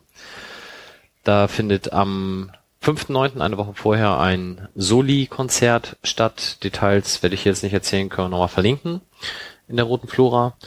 Und ähm, ja, ansonsten gibt es vom Verein momentan relativ viele Sachen, die gemacht werden und ähm, Ich weiß gar nicht, kann man da auf Kiezhelden was nachlesen? Bestimmt, ne? Also der Verein ist gerade auf jeden Fall in der Phase, ähm, hat sich vernetzt mit ähm, Antirassista von USP und mit dem Fanladen und äh, wir sitzen zusammen und ähm, der Fanshop ist auch dabei und wird etwas auf die Beine stellen. Ich denke, dass es auch über die Kiezhelden-Plattform laufen wird. Es ist alles noch nicht ganz am Ende und spruch, spruchreif, aber es gibt Vernetzung und ähm, es werden Aktionen gestartet, Unterstützungsaktionen gestartet und äh, da wird auf jeden Fall was kommen. Wie das in welcher Form das denn genau kommt, kann ich jetzt nicht beantworten. Wir vom Fanladen machen es auf jeden Fall so. Wir haben jetzt ähm, die ähm, Kinder der untergebrachten Geflüchteten in den Messehallen eingeladen, am Kiezkick-Training jede Woche teilzunehmen. Das startet jetzt diese Woche. Wir sind sehr gespannt, ob da was kommt. Angeblich ist der Bedarf riesengroß, weil wohl eins der größten Probleme natürlich tatsächlich äh, Langeweile, Beschäftigungslosigkeit ist und ähm, wirklich alle da im Moment sehr froh sind äh, über Unterstützung äh, und, und äh, Gestaltung von Freizeit, Tagesstruktur. Ich glaube, ganz gut ausgestattet sind die im Moment, äh, was Klamottenspenden, Essen angeht. Das soll jetzt natürlich kein Aufruf sein, das äh, einzustellen, aber das läuft alles. Sehr wichtig ist, glaube ich, dass, äh, dass, die, dass die Menschen beschäftigt werden und integriert werden hier aktiv ins, ins Zusammenleben im Viertel und drumrum. Das ist das, was wir im Moment planen. Dann äh, laden wir auch noch alle Geflüchteten ein, hier einfach unser Angebot im Fanraum, äh, im Fanladen sozialräumlich wahrzunehmen, zu unseren Öffnungszeiten vorbeizukommen. Bin ich gespannt, ob und wie das angenommen wird. Und dann denke ich, dass da eine ganze Menge mehr hier auch von Vereinsseite und von äh, noch mit auf die Beine gestellt wird. Auf jeden Fall großen Respekt tatsächlich für die Leute, die das jetzt äh, ehrenamtlich in den Messehallen machen. Und ähm, auch für die Gruppe Refugees Welcome Karo Viertel. Das ist wirklich großartig. Also ich habe da bezüglich der Kiezkick-Geschichte eine Mail hingeschrieben, habe nach fünf Minuten eine Antwort bekommen, wurde an die Sport AG verwiesen, die Kommunikation, das geht ratzfatz, die Leute freuen sich, ähm, das ist wunderbar. Also da kann ich einfach nur sagen, das ist unglaublich, äh, wie das hier tatsächlich funktioniert. Da gab es ja auch noch heute ein Crowdfunding-Projekt, was wir auch schon Genau. Verlinkt haben. Kann Wilko noch was zu erzählen? Genau, es gibt äh, Caro Viertel hilft. Ähm, wer also keine Zeit hat, aber Geld über, ähm, kann sich via Crowdfunding betterplace.org heißt die große Plattform, da muss man vielleicht einmal Caro Viertel suchen oder so, man muss ja, oder auf unsere Wir verlinken das auf jeden Fall auch nochmal im Blog, Facebook-Seite gehen und es wird hier im Blog auftauchen. Äh, die suchen ähm, 20.000 Euro, da geht's im Wesentlichen um Hygieneartikel. Hygieneartikel ist halt so, die kannst du nicht spenden. Das ist, äh, meinen alten Rasierer will da keiner haben. Und äh, was ich gehört habe, ist halt Unterwäsche ein Problem. Weil auch die benutzt nicht weitergegeben wird, aus nachvollziehbaren Gründen. Ähm, genau, die suchen 20.000 Euro, haben davon ein Drittel zusammen. Äh, und wer gerne, äh, wer sagt, ich habe keine Zeit, um in die Messehallen zu fahren, da zu helfen, kann da vielleicht auch nochmal einen Heiermann äh, in die Runde schmeißen. Ja. Genau, ansonsten müssen wir hier niemandem die Situation erklären, wie Mike das schon sagte. Solidarität muss praktisch werden und das machen wir ja alle brav. Jawohl. So, Bene habe ich hier noch als Stichwort. Der hat ähm, sein erstes Spiel jetzt gemacht. Er spielt auf Mallorca neuerdings in der dritten Liga in Spanien. Und das erste Spiel endete 1 zu 1. Er hat den Elfmeter verschuldet und ihn danach auch nicht gehalten. Ich weiß gar nicht, wie das passieren konnte. Schuld hatten natürlich die Verteidiger, die ihn erst in die Situation gebracht haben, dass er den Elfmeter verschulden musste. Ähm, Schön auf Malotze. Hat, Stefan mir alles so diktiert. Ich äh, gebe das nur so weiter, wie, wie Stefan das. Und Stefan hat das, glaube ich, von Benes Facebook-Seite. Also es stimmt alles. Ähm, ja, und dann wird unsere nächste Sendung sein in Pi mal Daumen drei Wochen. Und zu Gast ist der Skyman persönlich. Wir freuen uns alle sehr. Digga. Da komme ich sogar mal, obwohl ein Gast kommt. Weil der Gast kriegt ja immer meinen Stuhl. Ich weiß, Sven, du weißt das nicht, aber immer wenn ein Gast kommt, bin ich nicht da, weil Ich glaube, Sven würde total gerne dabei sein, weil der Himmelmann ja sehr schätzt, wie man heute hören könnte. Musst du dich noch mit Justus irgendwie einigen? Wir klären das ja. Okay. kannst du mir die Füße, die Füße brechen. Ching Chang Chong. Den rechten und den linken, oder? Ja. Ansonsten werde ich irgendwie so ein Schild abgeben, Himmelmann, bitte schenk mir deine Handschuhe oder sowas. Dann Ja, könnt ihr das das hochhalten hier in der Runde und Soll da auch noch, ähm, mache ich das jetzt schon? Nee. Hab da noch ein, oh, ich bin schon so gespannt auf die nächste Sendung. Ach so, Das lest ist geil. Ein Cliffhanger, das hatten wir auch noch nicht. Pass auf, ja genau. Ja, wir lassen das als Wir Cliffhanger. lassen das ich ich, hängen, ich genau. lasse eine Bombe platzen, nächste Sendung. Apropos Bombe platzen, der Übersteiger ist nicht als Print erschienen am Wochenende, weil wir da leichte Störungen im Betriebsablauf hatten und äh, stattdessen gibt es das Heft 56 Seiten oder 52, weiß ich gar nicht, als Download im Übersteiger-Blog. Auch da nochmal liest das Heft. Es war eigentlich ein ganz, ganz hervorragendes und es wäre schade, wenn das so ein bisschen da untergeht. Berühmte letzte Worte oder sind wir alle froh, dass es durch ist?